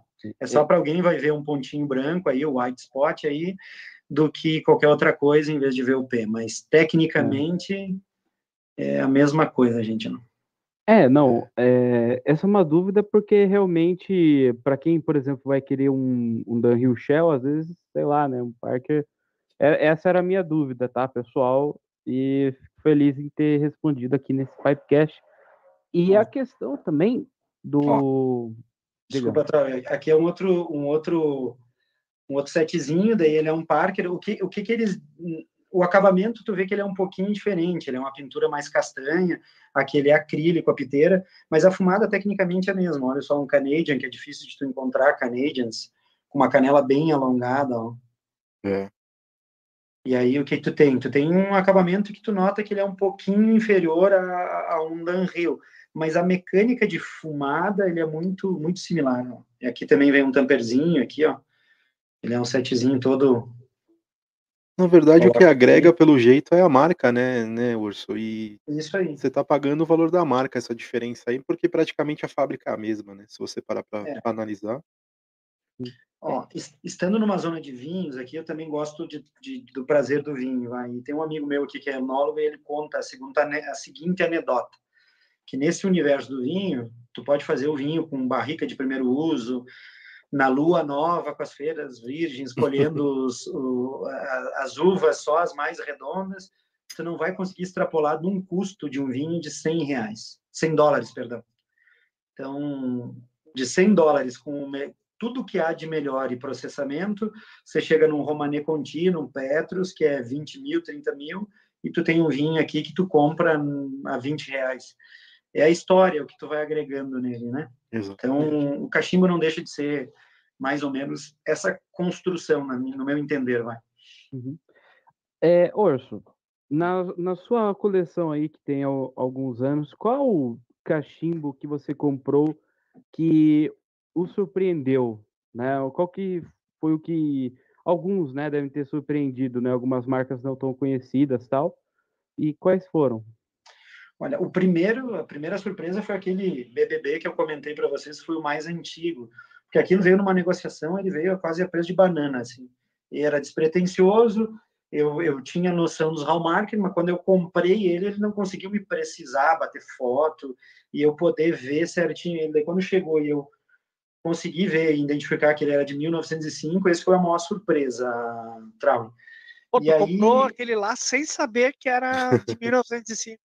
Sem É. saber, sem saber. Então, o, o bacana do Mercado Livre de colecionar e fazer essas coisas é que tu tem essas gratas surpresas. Fica toda aquela ansiedade de chegar o pacote, tu abrir, olhar, ver se está intacto e trabalhar ele. Eu, te- Aham. eu vou te fazer uma pergunta agora, porque tu não tem medo de ser vítima desse mesmo desse mesmo acontecimento de alguém vender os teus cachimbos, Deus queira que seja muito, né? Muitos anos à frente aí, você não esteja mais neste mundo e alguém, e o pessoal, teus teus descendentes aí vendem os teus cachimbos sem saber o que é preço de banana? Ou tu tá Cara, é. ensinando o teu guri ali a, a, a arte ali do, do, do apreciar o cachimbo e tudo mais. Ah, ah, ainda não não está em tempo, ele está com seis, mas logo, logo eu acho que ele me vendo fazendo isso, eu acho que ele vai pegar assim esse gosto e talvez ele dê valor. E se por infelicidade acontecer alguma coisa, espero que alguém que comprar dê valores pesquise as coisas. Vai, vai vender pelo Porque, preço que cara, ele disse que ele pagou. mão- É, Caiu é, na mão é a do memória belo viva, né? colecionador, né? Esse cachimbo vai continuar tendo uma história, né? Isso é Ô interessante. Maurício, Eles ele aí- vai, ele vai vender pelo preço que ele disse que ele pagou, Maurício. Ah, entendi. É, acontece Mas- isso. né? falando também de, de raridade, outras coisas que eu tenho, que é, é quase uma exceção. Isso aqui é um castelo, é um castelo Perté, que era uma linha que eles faziam. Esse aqui é de 87, também dataram, é o Pérola Negra. Esse aqui, ele é um 48 de 250, então ele é todo ebonizado. E- e essa saia aqui, ela é de prata, e ele imitava os primeiros cachimbos que eles faziam. Então, é um Carlos Ascorte, da Castelo, que é difícil eles fazerem isso e datar com essa precisão. Eles tiveram esse que era uma coleção de um castelo para ti, mas em geral o italiano não faz tanto isso. Também esse foi uma boa surpresa também, cachimbo bem negociado e Interessante. Mas a minha pergunta, é, Orso, não, não é na questão de surpresa, em questão de valor de peça, mas na questão de surpresa no uso mesmo, na fumada. Às vezes uma marca que você não conhecia que, poxa, surpreendeu, esse fuma muito bem. Ah, vamos lá, eu, que nem eu comentei, para mim todos fumam muito similar, muito parecido. Um que eu uso com bastante frequência e eu tinha uma pretensão menor com ele é esse de Morta, um americano da Brightworks ou a Smonshine, que é um, um diabinho aqui, um benzinho que tu vai ter de Morta, ele não deixa gosto, mas é um charuto, é um charuto, um cachimbo super confortável, tu vai carregar em boca e ele vai trabalhar. Também foi uma grata surpresa. E a morta é um belo material também para ser feito como a espuma do mar, onde tu consegue fumar com ele e sem ter tanto compromisso. E aí tu vai começar, como eu tô com uma coleçãozinha ou com mais peça, eu, eu acabo entrando numa seara de que nem agora, eu botei o, o, mesmo sendo um fumo inglês, mas eu opto por pegar os Virginia nos italianos e deixar os mistura inglesa para os ingleses. Seguindo a tradição, né? Tá. O único que eu acabo mesclando e fumo tudo é aqui e prova e, e no, no espuma do mar, porque daí eu não tenho receio de ghost, de estar tá levando uma interferência do outro tabaco. Olha, Daniel, a minha próxima pergunta talvez é, te deixe é, até chateado comigo, tá? Mas. Vai lá. mas, é uma, mas é uma pergunta difícil, tá? Se prepara, porque é, o Maurício ele colocou na situação é, natural né, das coisas, mas eu vou colocar na situação. É, você teve hipotética. que se des... É, uma situação hipotética de ter que se desfazer da coleção e ficar com apenas um cachimbo, qual que seria esse, cara? Puta saco. Aí, aí é difícil. Mas vou te dizer, eh, ainda eu acho que eu ficaria aqui, ó. É pela, mesmo? Pela, pela facilidade de uso. Interessante, cara. Cara, e esse aqui, acho que quando foi negociado, esse foi um dos poucos que eu comprei, ele 00, como esse disse. Esse aqui também era um outro que eu ficaria por causa da fumada. Mas esse aqui tem um conforto em boca e a relação de, de peso, não levar gosto, e é um, um cachimbo aí que você vai pegar 100 dólares no máximo, assim. E é, esses daí são os cachimbos que você usa, que eu sei que você cavalga e tudo mais, tem cavalo e tudo mais, você Isso. cavalgando, você utiliza esses cachimbos também. Principalmente esse, Brian, por causa dessa usa fácil de uso aqui. Ele só, ele só, fa, só bota o cachimbo na boca em cima do cavalo para tirar foto. Ah, igual o Bruno Conte, né? Tá certo. É igual é. o Bruno.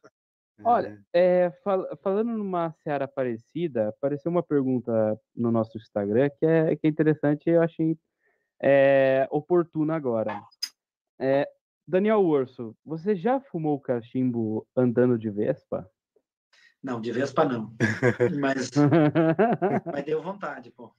Já deu vontade. Daí, daí, tinha que andar muito de boa. Daí eu tenho que andar com o capacete com sem viseira. Eu gosto da viseira. Uhum. E, e, aí eu tenho uma foto que para mim é emblemática, que é pegar os rolês, né? Uhum. Os cachimbinhos tem aqui, ó.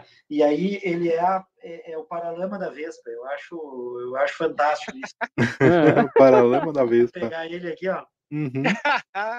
Ele é o paralama da Vespa. Então, eu fiz uma, uma vez, eu tava com uma, um canivetinho italiano com ele, daí tu sai com ele aqui, ó, daí tu para a Vespinha, virou ele aqui, ó. Ah, já... É, estilo. Uhum, sacou, sacou, o pedal para fora da, da Vespa. Cara, tira para lama e fuma. É. Que legal, cara. Que total legal. italiano. E a gente está falando dos é, cachimbos, né? Mas você separou alguns tabacos assim para mostrar a coleção, né? Ó, oh, Trau, se tu me permite, antes eu vou colocar aqui a pergunta do Walter Thiago. Ele pergun perguntou lá no começo ainda, eu guardei essa pergunta para deixar o Daniel fumar, né? Claro que ele está uhum. falando muito, ele não está prestando tanta atenção no tabaco como deveria, né? É. Mas diga, diga aí para nós, Daniel, é, como está este tabaco? Está harmonizando com alguma bebida? Olha, o, o tabaco por si só já é um.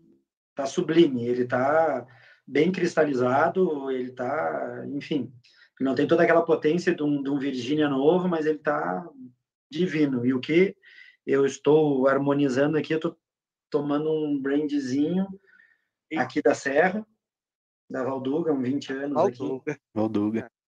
E aí estou também fazendo uma, uma cearinha aqui, tá indo bem. Eu gosto de bebida quente com com o cachimbo me vai bem. Daí o que eu admito, o que eu gosto, daí um pouquinho mais mais leve, um, um, um Negroni iria bem também. Mas nesse momento aqui vai o, o brandzinho. Legal. É, Daniel, falando aí do, do que eu ia começar, né, que, é a, que é os tabacos, você diferente dos cachimbos, alguns tabacos já não se encontram mais, né? Quais aí você está guardando aí na adega para para datas futuras aí? É, tem um cofre lá atrás. O, o, mais a adega está em outro lugar aí eu não, não consegui trazer todos daí eu acabei uhum. separando alguns mais icônicos o primeiro era esse que eu tinha mais antigo acho que uns 40 anos aí frouxo tá bem uma grata surpresa obrigado Graciano por por não ter tanto apego com as tuas coleções. Do Graciano eu consegui comprar aí um Margate, uns Esotérica também, que é bem difícil de conseguir. Acho que o único que tem uma fechada lá é o Osmário, que tem um Margate lá, um, meio quilo lá, e ele não ele olha para aquilo e não fuma. É, bastante Dan Hill também consegui comprar do, do, do, Graciano. Então tem algumas joinhas aqui do Dan Hill também, ó. Dark Flake, uh, o Flake normal aqui, a gente vai trabalhar também os Standard Mixture. Hum. Isso aí é tudo lata fechada, hein, galera? Tudo, tudo lata, fechada. Não é lata vazia, hein? É... Eu quero abrir essas latas para me ver se tem tabaco dentro. Ah, não, essa aqui é só se nós fizermos um encontro e nós fumar. Aqui, Olha, essa, essa é difícil. Essa daí tá até em. Tá em Xing Ling Wing aqui, tá um negócio hebraico, de Hebraico, cara. Tá em hebraico. Cara, essa aqui lê ao Corão, pelo jeito. É. Uhum. A clássica aqui. My ah, essa é boa. E aqui também, esse, esse, foi um rolo com o Thiago. O Thiago tinha um monte de.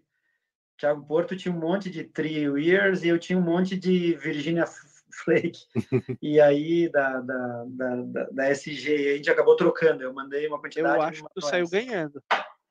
Também acho. Cara, ele disse que estava enjoado desse tabaco, eu tava, tinha oh, bastante do outro, daí a gente acabou se organizando. Ô, Thiago Porto, por favor, manda um para mim aí, eu mando, sei lá, um um braço, não sei. As outras coisas que eu tenho ainda aqui, ó. Opa. Aí tem uns. Esse é McClellan, hein? O Frog Morton aí. Um frogzinho, daí quando o Graciano vai lançando, eu vou abrindo. As outras eu já abri para ver se estava bom e eu ia dando feedback para ele.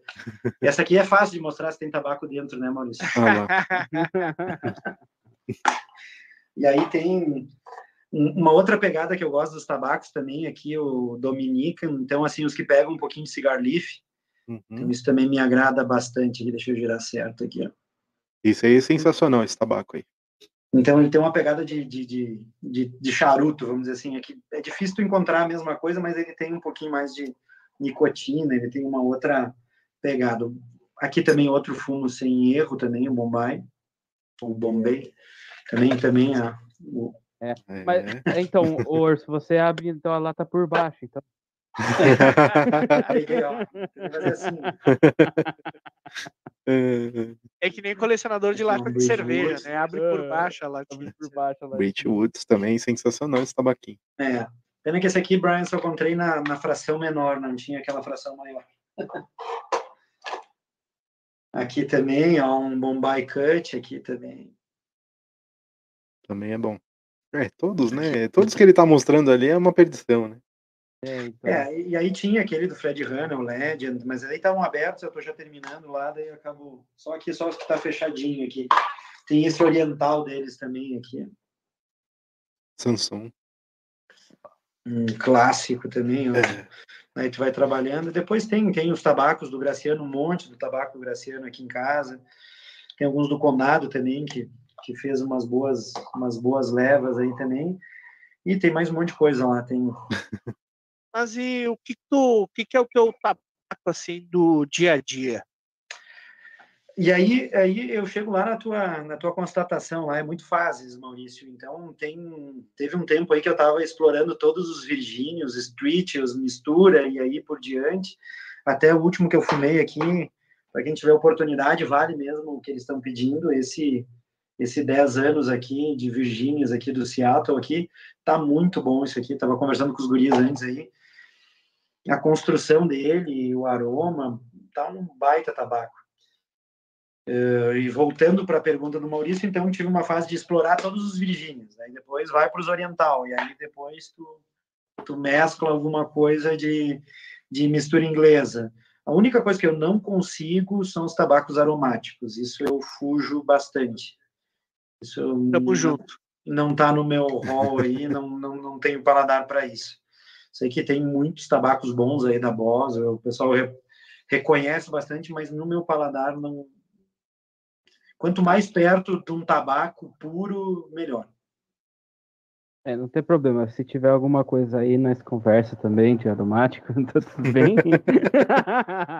Manda pro que ele o debulha. É. é. Debulha. Pior que o Trauer, eu não deixo nem entrar aqui. Ah. Mas se tiver, eu vou pensar em ti em primeira, primeira mão. Opa! Não, mas é, é interessante, né? Porque a, a coleção de tabaco já não funciona igual a de cachimbo, né? Tipo, essa daí é coleção de guardar, não é de usar, né? e, e, aí, e aí o tabaco, daí é tabacos review direto, daí tu pega uma linha, ah, vou para os MI, vai nos mistura inglesa, vai, e acaba tendo o evino dos tabacos lá, bem ou mal, ele acaba te dando umas nuances e tu vai indo.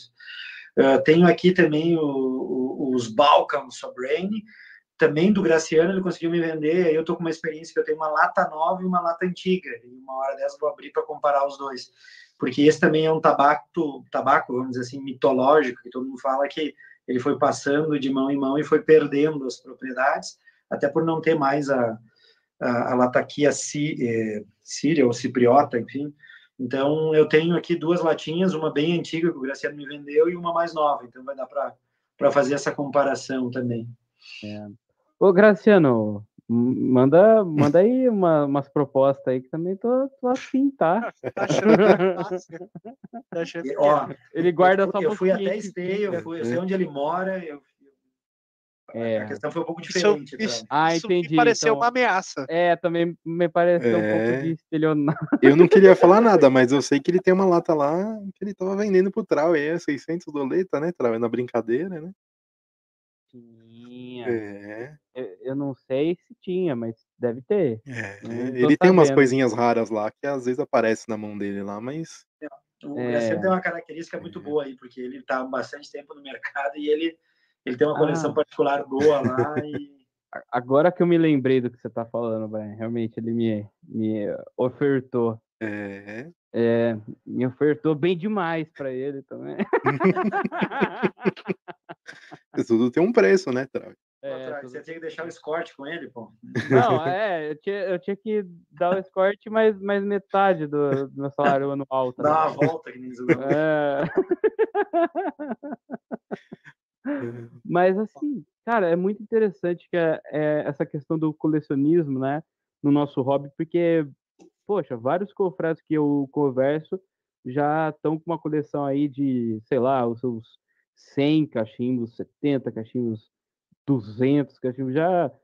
E é interessante como, como que o pessoal cuida, né, da, das peças, né, porque quando o cara é, sai de um cachimbeiro normal, normal entre aspas, né, para um colecionador ele já começa a comprar cera da, da Savinelli, né, os negócios já diferentes, né, tem todo um é, cuidado. E, e, aí, e aí fazendo, né, olhando para a minha história e a migração que eu tive do, do charuto para o cachimbo, por mais que tenha uma inversão na peça, que seja o cachimbo, parecido com uma, uh, uma caixa de charutos bons, eu posso fazer a mesma inversão para cá e comprar aqui, comprando mal, por 100, 200, 300, e aqui eu tenho uma caixa de charuto, que são 25 fornilhos, mas isso aqui tu não joga fora. Então, é o, o, o cachimbo ele acaba te dando uma outra dinâmica que aí dependendo como tu for trabalhar ele acaba sendo menos efêmero fumou eu tenho ali uns jarros aí da da HU, do P2, do La Glória Cubana, mas foi, só ficou o jarro, não faz mais nada. Eu boto uhum. as anilhas dentro. Comprou um cachimbo bom, você vai ter ele bastante, você vai ter um, um tabaco, por mais que eu abri aqui, fui ousado, nos, eu vou fumar mais 25 vezes aqui, então eu vou, vou fumar bem. Então, ele tem uma relação ainda custo-benefício um pouquinho melhor do que, que, um, que um charuto, vamos dizer assim. E, e você hoje... Vai lá, Não, a minha, a minha pergunta, qual que é a, a não, não digo prioridade, né, mas é, hoje um cachimbo é melhor ou com mais história, né, é, ou um tabaco com mais história, qual que entra na sua preferência, né, na hora que vai fumar. Gastar dinheiro. É, gastar dinheiro também. É. Isso, onde é que eu vou investir? Eu, eu acho que de, de, de, fumo eu tô com uma adega bem recheada, até pela frequência e pelo que dura uma lata. Então, se fizer uma projeção, eu tô com um baita umidor aí, eu poderia ficar uns bons anos sem comprar nenhum tabaco que não ia me faltar. Então eu segurei um pouquinho mais, óbvio, se aparecer uma joinha num preço justo, a gente vai fazer negócio, que nem não estava comprando tabaco, mas veio esse aqui, veio da Cornell Endiro. Então tudo que tu começa a ter, desculpem, uma experiência um pouquinho maior, tu vai lá e seleciona até para ter essa relação. Mas o investimento, ou onde eu vou investir, vai ser uma peça que ela vai perdurar mais. Por mais que mesmo se eu fumasse todo dia e fizesse sete dias sete caixinhas diferentes, eu ia demorar aqui para girar todos, mas ainda dá para fazer uma história e aí daqui a pouco ah, abre um espaço, vende um, pega outro. Ainda opto por por ter aqui, porque aqui aqui não vai mofar, não vai gerar bolor, não uhum. tem uma, uma, e, uma facilidade para você acondicionar. Tu tem facilidade para se desapegar das tuas peças? Eu já me desapeguei de bastante. Se eu olhar aqui, eu estava até correndo aqui no Instagram, tem coisas que eu já nem tenho mais aqui principalmente dos Peterson, tinha muita coisa de Pilipe, eh, que seria essa construção de jogar a fumada para o céu da boca, e eu particularmente não gosto. Então tinha um Rodésia, eu tinha um, um Espigô normal, tinha cachimbos lindos de primeiro uso. Acabei negociando porque eu não tinha prazer na fumada. E, e, todos os Peterson que eu tenho aqui, eles são piteira normal. Eu tenho um outro aqui que é o então mudou os Felipes, ó. E os ele Felipes, é um, ele é um me corrige se eu estiver uhum. errado, mas os Felipes é uma coisa mais recente, né? É, mas, Não mas são mesmo, é, foi, foi um, enfim, até o Brian tem mais propriedade. Não é tão recente, não. É, a, a, patente é bem é. antiga, Maurício. É antiga. É. Uh, mas eu prefiro ainda a construção normal. Esse aqui é um cachimbo do ano de 2006 também, é um numerado, seriado, tudo, mas ele é normal, por isso está aqui na coleção. Se ele fosse Felipe, eu já teria me desfeito dele. É uma fumada que não me agrada. Eu Você vê como que é. E é o que eu, pessoal... que eu gosto, Daniel. Eu adoro Felipe. Eu é, tenho, acho que uns 14, 15 Peterson Felipe aqui. Adoro, é, é adoro. gosto, é a forma que é fuma. Eu tenho uma cadência mais acelerada por causa do, do charuto, e aí me incomoda, Brian. Eu acabo tendo. Uhum. Não me morde a língua, mas eu, eu, eu zoo o céu da boca. Então sim, eu prefiro sim ir para um, uma construção normal, com a fumaça difusa, por isso que a minha preferência está aqui, o reverso, ele funciona mesmo, não é balela. E deixa, mesmo, deixa eu te perguntar, eu sei que você ganhou algum, alguns cachimbos, você tem aí que você ganhou também e tudo mais, e eu sei que você tem um cachimbo inusitado brasileiro aí que você acabou ganhando. E a curiosidade é, ele fuma bem, eu sei que você tem um cachimbo xamânico aí. Você vê como o cara é colecionador, ele vai desde o xamânico até... Olha lá. Olha aí. É. Isso aqui é de Pernambuco, pô. Agora ele tem uma, um duto aqui que ele fuma muito. Eu até tentei uma vez aqui, mas não. Tinha que controlar, não consegui botar um filtro, mas, mas fumei nele, fiz essa relação.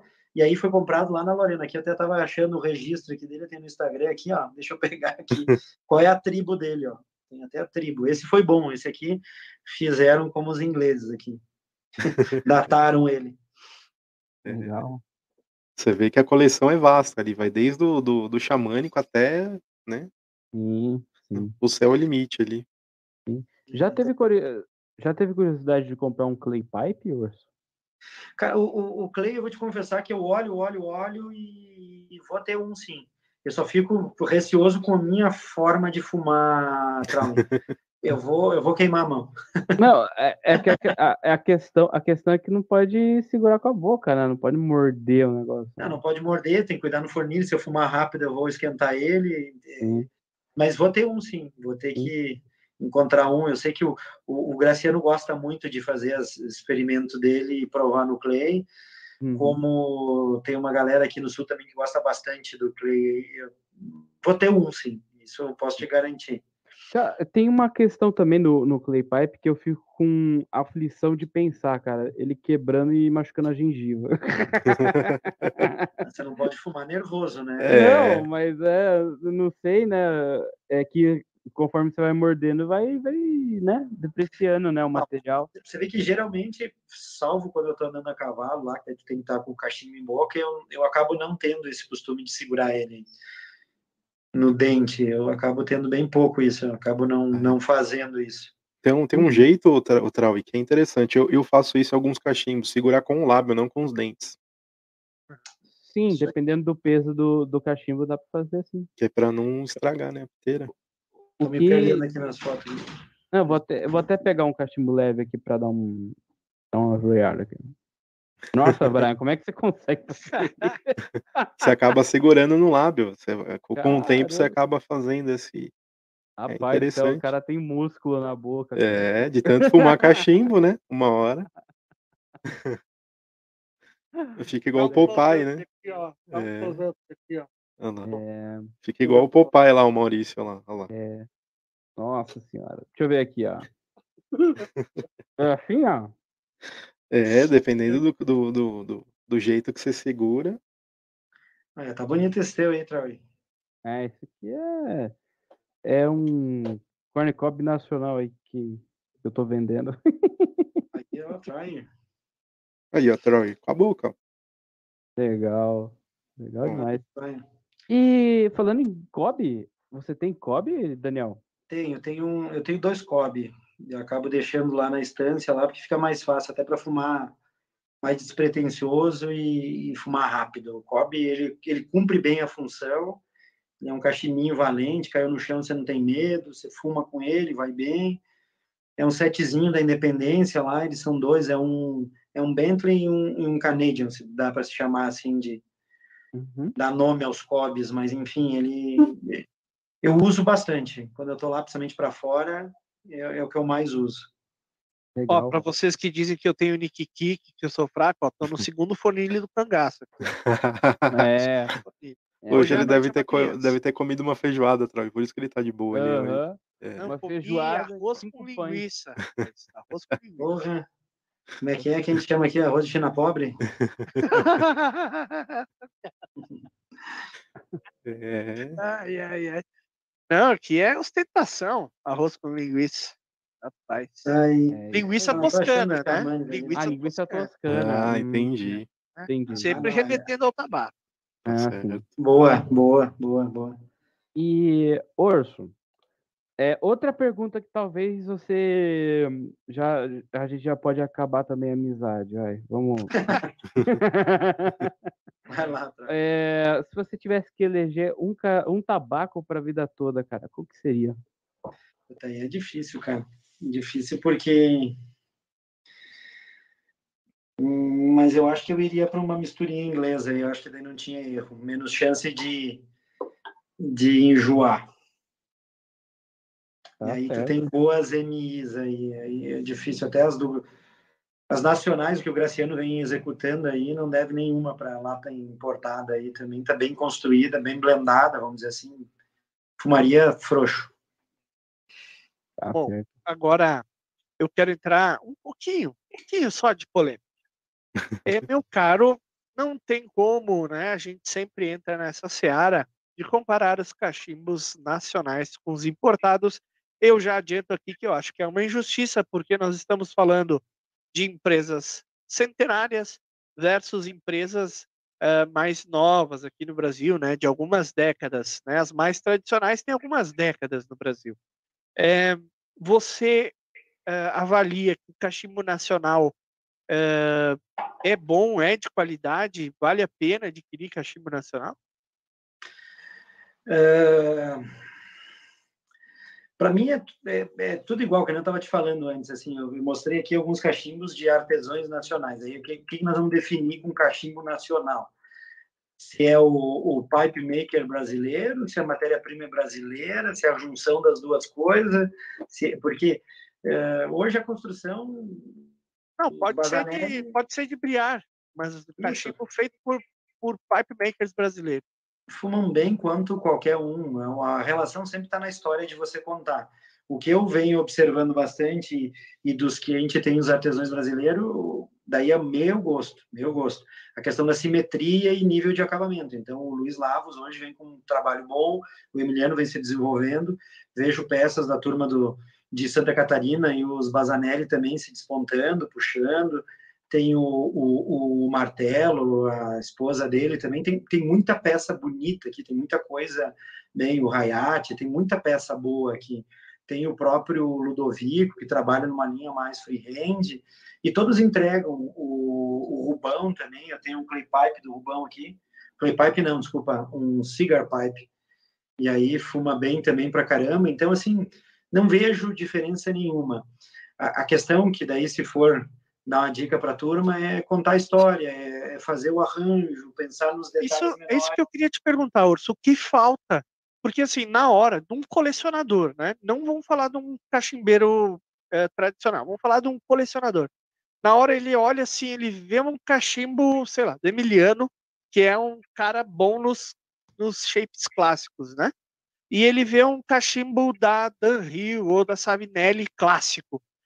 O que, que falta para o colecionador escolher o Emiliano e não escolher esse cachimbo importado? O que, que tu acha que é, faltaria, né? Tu já começou a, a, dar essa resposta, né? A questão da história, mas você acha que falta alguma coisa ainda para o cachimbo nacional entrar nessa, nessa, nesse circuito dos colecionadores? Ó, esse é um Emiliano, ó. É uma romã, vamos dizer assim. Ó, ele trabalha um pouquinho maior que o outro dente, mas aqui, ó, o que que acontece? Ele já tem uma inserção de mamute aqui no meio desse acrílico amarelo. Então, assim, para mim não falta nada. Ele construiu uma peça, ele está construindo a história dele e está entregando. Não deve nenhuma peça aí de, de qualquer artesão diferente, ó, bem construído, tem a simetria, tem as proporcionalidades, e ele começa a trabalhar com alguns materiais, digamos assim, nobres que acabam remetendo para uma linha normal. Esse foi o último que eu comprei do Emiliano. O primeiro foi um Bulldog, também bem feitinho, um doguinho aí, um esquenta-nariz, que nem eu falei para vocês que eu gosto das preferências disso. E ele vem respeitando. Tinha aqui, era, isso foi um quarto ou quinto cachimbo dele, tinha algumas coisinhas aí de simetria, mas o Emiliano é muito dedicado, ele faz as coisas muito bem. E eu acho que ele já está um patamar à frente aí indo. E aí, que nem eu mostrei antes os dois do Luiz Lavos, Luiz Lavos pega um, um platôzão desses e transforma um negócio aqui, ressalta todos. É, e aqui nós estamos falando de denche, de pipe smoke, então já vendendo nas melhores casas de. Então, assim, já não deve nada. Então, tua resposta já está. É, é o tá tempo tá que vai, o tempo que vai dizer a dedicação, a continuidade do trabalho que vai dizer. É mais ou menos isso.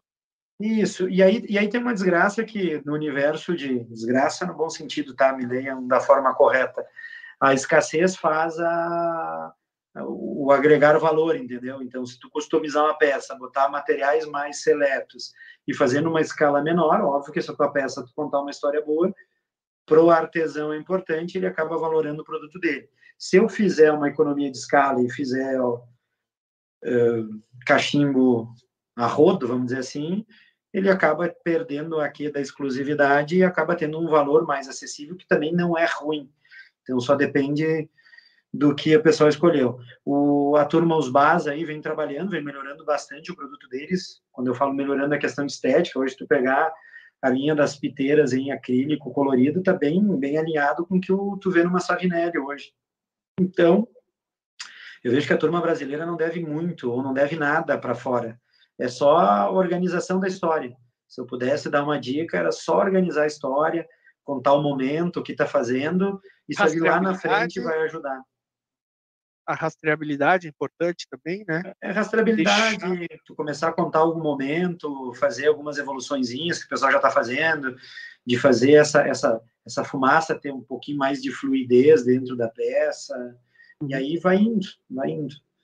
É, é, é uma parte de é uma parte do, do cachimbo, a, a questão nacional, que já tem algumas coisas, é, digamos assim, colecionáveis, né? Por exemplo, é, alguns cachimbos da Ranieri, é, Rigel, outras marcas mais antigas, né, que não tem mais continuidade, né? Algumas coisas já, já existem, já uh, alguns apreciadores, né? A questão mesmo é o tempo, né? É o tempo e essa conversa que a gente está tendo aqui, quando vocês aí, principalmente que são formadores de opinião, acabam trazendo uma informação, ah, o Ranieri, aquele quadradão e tal, pô, um setzinho, gerou a escassez, gerou a demanda, gerou a necessidade, a coisa vai andando. Então, a métrica é um pouquinho simples, mas uh, não tem medo hoje de fumar em nenhum brasileiro e vou fumar igual que eu estou fumando nos outros. A questão é só de organizar essa história, ter esse cuidado com, com, com a história que tu vai contar. Ela tem que só casar, essa história tem que, tem que fechar. Mas isso é minha humilde opinião, né? de alguém que junta peças aqui e escolheu alguns motes para escolher essas peças aí. Porque é difícil se falar em colecionador pensando em qualquer marca que a gente for falar aqui, tem muito tem muito shape, tem muito acabamento, tem muita linha comemorativa, e aí eu optei por não ser esse cara de me debruçar numa linha e fazer isso. Tinha que contar uma história para mim e, e, me dar esse prazer aí de, que nem agora tá com vocês, e abrir um pouquinho essa, esse conjunto, porque dificilmente tu tem, tu tem com quem conversar. Legal. Olha, eu vou fazer um bate rápido aqui contigo, tá, Daniel Orso? Tem que me responder sem ficar em cima do muro. Tá? Vou te fazer a pergunta, tem que responder da melhor, mais rápido possível aí. Ó, três tabacos favoritos. Cara, hoje que eu tô fumando aqui, se eu for te dizer, aqui, favoritaço, Virginia envelhecida, então vamos chamar de um Straight Virginia. O Margate da, da Esotérica, uma MI que eu adoro bastante. E, cara, e um outro tabaco que foi uma releitura aqui que eu gostei muito e, e vou querer encher, ter sempre, vou encher o saco de quem faz, é o, a homenagem ao, ao Alfred do, do Graciano. Então, cara, para mim são os três tabacos fantásticos aí que eu te, vou ter, tentar ter sempre. Óbvio três marcas é um de mais difícil. Três marcas de cachimbos que tu mais gosta. Cara, hoje eu, eu gosto bastante da linha italiana, como eu me confessei antes, então os Castelo eu gosto bastante pela história, pela relação do Carlos. Uh, o Camineto, que é bem difícil de encontrar aqui também, que é um baita cachimbo italiano também, vai bem. E, cara, mais uma marca aqui também. Vou te dizer que agora, agora bugou. Uhum. Tá, Olha, deixa, é... deixa duas, então. Tá. Ó, vamos lá. É... Um tabaco. Pode falar, Trump. Ah, não, não. Você tá fazendo bate-volta. Eu tô fazendo bate-volta. Vai lá, vai lá. Um vai tabaco lá. que você não vai voltar a fumar. Então Cara, não vale não... tabaco de headshot. Tem que ser um tabaco. Cara, eu até tentei os, os, os, os aromáticos, mas não volto a fumar nunca. E um que o pessoal gosta, que é aquele bolachinho de Natal lá da Boswell. Não vai. Não vai, não vai. Eu não consigo gostar de aromático um cachimbo que você não voltaria a usar? Que você não gostou da fumada? Cara, não gostei da fumada. Ou uma marca, pode ser uma marca que tu não gosta. Cara, eu vou te dizer assim que o que eu não compraria mais e já é, o corte é o, que tem a piteira Felipe. Eu tenho um da Savinelli aqui que tem o que é o próximo que eu vou passar para frente, que ele tem a piteira Felipe, mas é a piteira que me incomoda. Boa, boa, boa resposta um tabaco que você precisa dar uma segunda chance? Cara, segunda chance. Uh, tem um, tem um, um, tabaco que eu não estou dando a segunda chance, eu estou dando um monte de, de chance, mas é um, é um tabaco que tem que entender ele bem, é o São Sepulcro da Cornell Indio. Ele vem com a um fumo lá, um Dark Fire Kentucky, da região de São Sepulcro, e aí eu crio minhas, minhas, minhas rotinas, e toda sexta-feira santa eu fumo aquele tabaco. Mas é um tabaco que não é fácil de fumar, pelo menos para minha pegada, é, não, não, é, não seria um tabaco que eu ia fumar direto. Até tem duas latas e eu vou seguir esse ritual, vou fumar ele mais tempo. Você tem algum cachimbo que você não gostou da fumada, mas você gosta tanto que você quer voltar a fumar nele? Não, o que está aqui eu gosto de, dele pleno, Maurício. Três tabacos que você acha que são super valorizados. Cara, eu vou te dizer que os Danhill agora já é estratosférico. Eu acho que ele não cabe para o que a McLaren fez. A McLaren é bem diferente. Os Danhill são bons, mas uh, falei agora do, do Alfred, do, Danhill, do, do Graciano, não deve nada para os Flake. Então, assim, ó, os Danhill eu acho que a gente está dando muito valor para o que eles são. São bons tabacos? São. Mas eu vou te dizer que a gente já consegue aqui, o Graciano conseguiu fazer muita réplica aí, ou muita homenagem, vamos dizer assim, bem à altura deles. Agora, um pouquinho diferente são os McClellan. Por mais que o, o, o Graciano também fez boas homenagens, chegou muito, assim, as notas são muito sutis, assim, ainda que se for garantir uma diferença seria para os McClellan. Agora, os da Rio, eu acho que não, não vale o que estão pedindo só pelo escrito da Rio cima. Três uh, vamos, vamos facilitar. Uma marca de cachimbo que é super valorizada, que não vale. Cara, é, é que depende. O que, que eu vou te dizer? O Danril não se aplica no cachimbo porque eles contam a história. Então, se você for colecionar peça, lá na frente ele vai valer. Então, é, por mais que o pessoal super valoriza ele, não vejo problema. Agora, o que, que eu vou te dizer? O cachimbo é um pouquinho mais complicado. Norte. Norte. ah, cara, eu tinha o norte, até passei uns para frente aí, fui. Não, não é uma escola que me agrada muito a dinamarquesa. Tem alguns dinamarqueses aqui, mas não é não é o que eu gosto. Daí fica difícil também você é injusto com essa linha aí.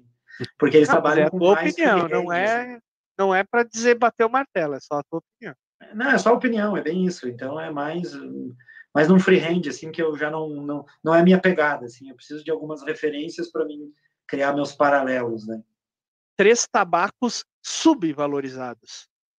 Cara, subvalorizado, bom, eu vou te dizer Vou usar o que eu usei a favor do Graciano aí, porque, cara, ele tem bons tabacos aí, num preço justíssimo aí, mas não vai subir o preço, tá, Graciano? Só isso que eu tô querendo dizer. cachimbo, uma marca de cachimbo subvalorizado. Isso Sub. acha que vale muito uh, a pena comprar e o pessoal não dá tanto valor? Cara, aí, aí depende. Se for pegar no mundo tem alguns cachimbos que a gente só consegue stage agora, só de uso, vai. Comois é uma marca inglesa boa pra caramba, não deve nada para Danhill, para nenhuma outra marca. Charatã, os próprios BBB também. Bom, BBB nem se comenta, porque BBB é mais barato ainda e ele era tido como uma terceira, quarta linha lá da linha inglesa. E são bem construídos, uma madeira bem estabilizada, você vai fumar ele, vai comprar, para quem quiser comprar os stages, essas são marcas que tu vai pagar um valor bem justo e vai ter uma boa peça na mão. Legal. Passou, está aprovado, Daniel. Se você passou no teste do Pipecast. E aqui velocidade como... e sinceridade. É. E aqui, como o Gilberto já falou, acesse tabacosbr.com, a promoção de hoje, tudo com mais 10%. Ah, não, brincadeira, brincadeira. Nossa. Acesse lá, acesse lá. Ainda tem, ainda tem tabaco da Peterson com desconto, hein, ó. Né? E, claro, as misturas do Graciano com custo-benefício excelente. É isso aí. Olha, falando no Graciano, ele, ele fez uma pergunta aqui no chat que eu não consigo ler no, no computador, porque ele está distante, olha, olha a distância do computador. Eu já enxergo muito mal, mas essa pergunta é interessante a ponto de eu pegar o celular para ler aqui. É, Daniel, como é para ti a percepção de sabores comparando os charutos aos tabacos para cachimbo? Confesso que eu não consegui chegar ainda na mesma relação. Até a gente se provocou eu, Graciano, e a gente conseguir um cedro e fazer esse contato da madeira com o cigar leaf ou com a folha de, de charuto, para nós chegar mais perto da experiência. O mais perto da experiência de charuto para cachimbo foi o que o Graciano conseguiu fazer com o sol da Toscana, que eu sei que foi uma, uma mistura feita a várias mãos aí, dica de todo o pessoal do Hangout e tal, porque ele leva uma carga maior do toscano e aí ele conseguiu entregar algo mais parecido com o Toscano. Eu já fumei gel, gel piso robusto, o, o Billy Bud, uma série de, de, de, de, fumos que tem em cigar leaf, mas ele não te entrega a relação do, do charuto. O próprio Brown número 4 também, que ele tem uma carga grande de nicotina, e ele é de cigar leaf, mas ele não te entrega. E até uma das provocações que a gente se fez, eu e o Graciano, é de conseguir cedro e fazer essa essa maturação das folhas com cedro para ver se a gente consegue aproximar isso aí um pouquinho mais perto do, do, do, do, charuto. Porque tem uma particularidade quando eu fumo charuto, eu gosto muito quando eles são bem acondicionados e ele te, no aroma da queima, ele te dá o cheiro do cedro, sabe? É um pouquinho mais complexo. Então não é nem tanto em sabor em boca, mas é o aroma do old room note que a gente fala muito no cachimbo, né? Muito bem. Boa. Eu quero dar a triste notícia de que estamos chegando ao fim da nossa entrevista. Né? Foi um papo muito bacana, já chegamos a quase duas horas de transmissão, mas acaba por aqui. E eu quero que o Traue nos apresente o nosso próximo convidado. Nosso próximo convidado ele contribui muito para nossa para nossa para o nosso hábito né, de, de, fumar cachimbo. Ele que é uma das pessoas assim que é, escreveu um livro, já já deu spoiler, né? Ele escreveu um livro. Ele tem uma história assim com o cachimbo aqui no Brasil grande, né? Foi a pessoa que mais me ensinou assim questão de é, questão de fumar cachimbo, né? E tive o prazer de conhecê-lo por várias vezes em encontros lá em São Paulo, que é o nosso amigo Alfredo Maia. Olha aí, Olha aí. grande presença, um dos mais pedidos no Pipecast, Alfredo Maia estará aqui na próxima terça-feira às 20 horas ao vivo, Olha, hein, galera?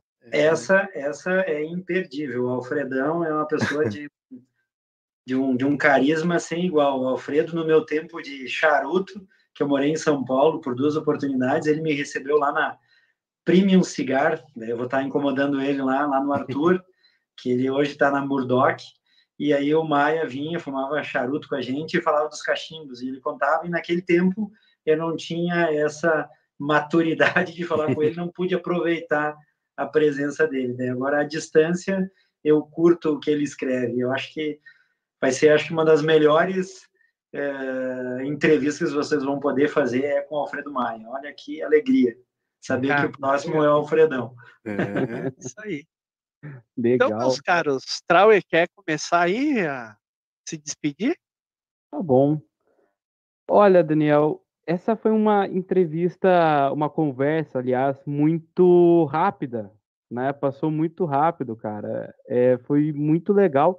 A aula que você deu né? As perguntas que, que você é, tirou até minhas, cara. Eu, eu fico muito feliz em, em prestigiar a sua coleção, né? De ver, não conhecer é, a, a, sua é, a sua pessoa com muito, muito eu não, eu não conhecia você, né? Não, não conversamos muito. Então, foi, foi bom em conhecê-lo e parabéns aí, que a coleção aumente. Obrigado, Trauem. Obrigado. Eu tenho que agradecer vocês. Eu sei que é um tema chato e quando a gente entra na questão dos cachimbos, ele tem essas, essas vertentes aí do um pouco mais econômico, um pouco mais elitista, um pouco mais história disso, daquilo, mas, é, enfim, eu acho que a gente conseguiu, pelo menos, fazer uma visão bem miscigenada, vamos dizer assim, e não tem nada de muito elaborado nisso, é só botei meu olhar para cima dessa coleção e tenho que agradecer a oportunidade que vocês deram aí para mostrar isso, porque, como eu comentei na nossa conversa, é difícil tu conversar disso com alguém. A gente já teve algumas inserções no nosso Hangout, mas é chato você ficar mostrando peça, falando disso, daquilo. Tem muito mais história aqui, se alguém quiser depois pode me chamar, a gente vai trocando figurinha, vai falando, mas enfim, tem que agradecer aí vocês e, enfim, acho que é isso. Brian? É isso aí. Queria agradecer ao Daniel, que eu conheço já de uma longa data, né? Também companheiro, administrador do grupo do Cachimbos, né? E tudo mais. E não tem, assim, muitas palavras, né? Você é um excelente. Você tem uma excelente visão para cachimbo e um baita gosto. Então, parabéns por ter mostrado um pouquinho da tua coleção.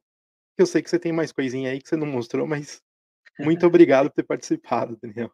É, eu que agradeço, Brian, de novo. E, meus queridos, eu queria aqui agradecer o seu Daniel Orso. Além de confrade, é um amigo meu. Tive o prazer de conhecer este cidadão pessoalmente. Espero poder cachimbar mais vezes contigo, Daniel. É um prazer, foi um prazer tê-lo aqui. Como o Trave falou, foi uma conversa fluida, rápida e muito gostosa obrigado de novo por ter aceitado o nosso convite, meu caro. Eu que agradeço, Maurício, e agradecer a todo mundo aí pela paciência de ficar com a gente aí também, ouvindo talvez algumas conversas que para alguns não faziam sentido, mas eh, eu acho que essa comunidade do cachimbo e do tabaco ela é importante porque a gente faz amigos, e faz verdadeiros amigos. Tu comentou, tive o prazer de te conhecer pessoalmente e me sinto da mesma honra aí com o Trau e com o Brian, mesmo falando sempre nos hangouts aí, e como outros que estão nos prestigiando aí no momento. Acho que a comunidade é muito boa por isso. E tem que agradecer de novo vocês três aí por levantar essa bandeira, já estão indo para o 37 né? e aí essa coisa vai andando e, e vai tomando forma e a gente começa a dar relevância para esse universo que foi esquecido ali na frente. Vocês estão de parabéns hein, gente. Muito, muito obrigado. Sempre lembrando para você deixar o seu like, compartilhar o vídeo, se inscrever no nosso canal, consuma os conteúdos. Nós temos vários quadros aí durante a semana, na quinta, no sábado e na terça-feira, às vezes na quarta. Então, fiquem aí conosco, aproveite o nosso conteúdo. Hoje vai ter hangout aí da CPC, então é só. Ou oh, não, não é da CPC, hoje não é quinta-feira, hoje é não, terça. Mas vai ter hangout. Vai ter hangout aí, algum grupo aí, aí você acha? Fiquem bem à vontade, tá, meus caros? Aquele abraço e até a próxima. Tchau, tchau. Tchau, pessoal. Conheçam os apoiadores do Pipecast, Tabacos BR, www.tabacosbr.com, Cachimbos Bazanelli, www.cachimbosbazanelli.com.br, o Confrade Tabacos e Cachimbos, www.confrade.com, Rapé Solar, www.tabacosolar.com.br, Tabacaria Online www.tabacariaonline.com, Rapesnam, www.snanf.com.br.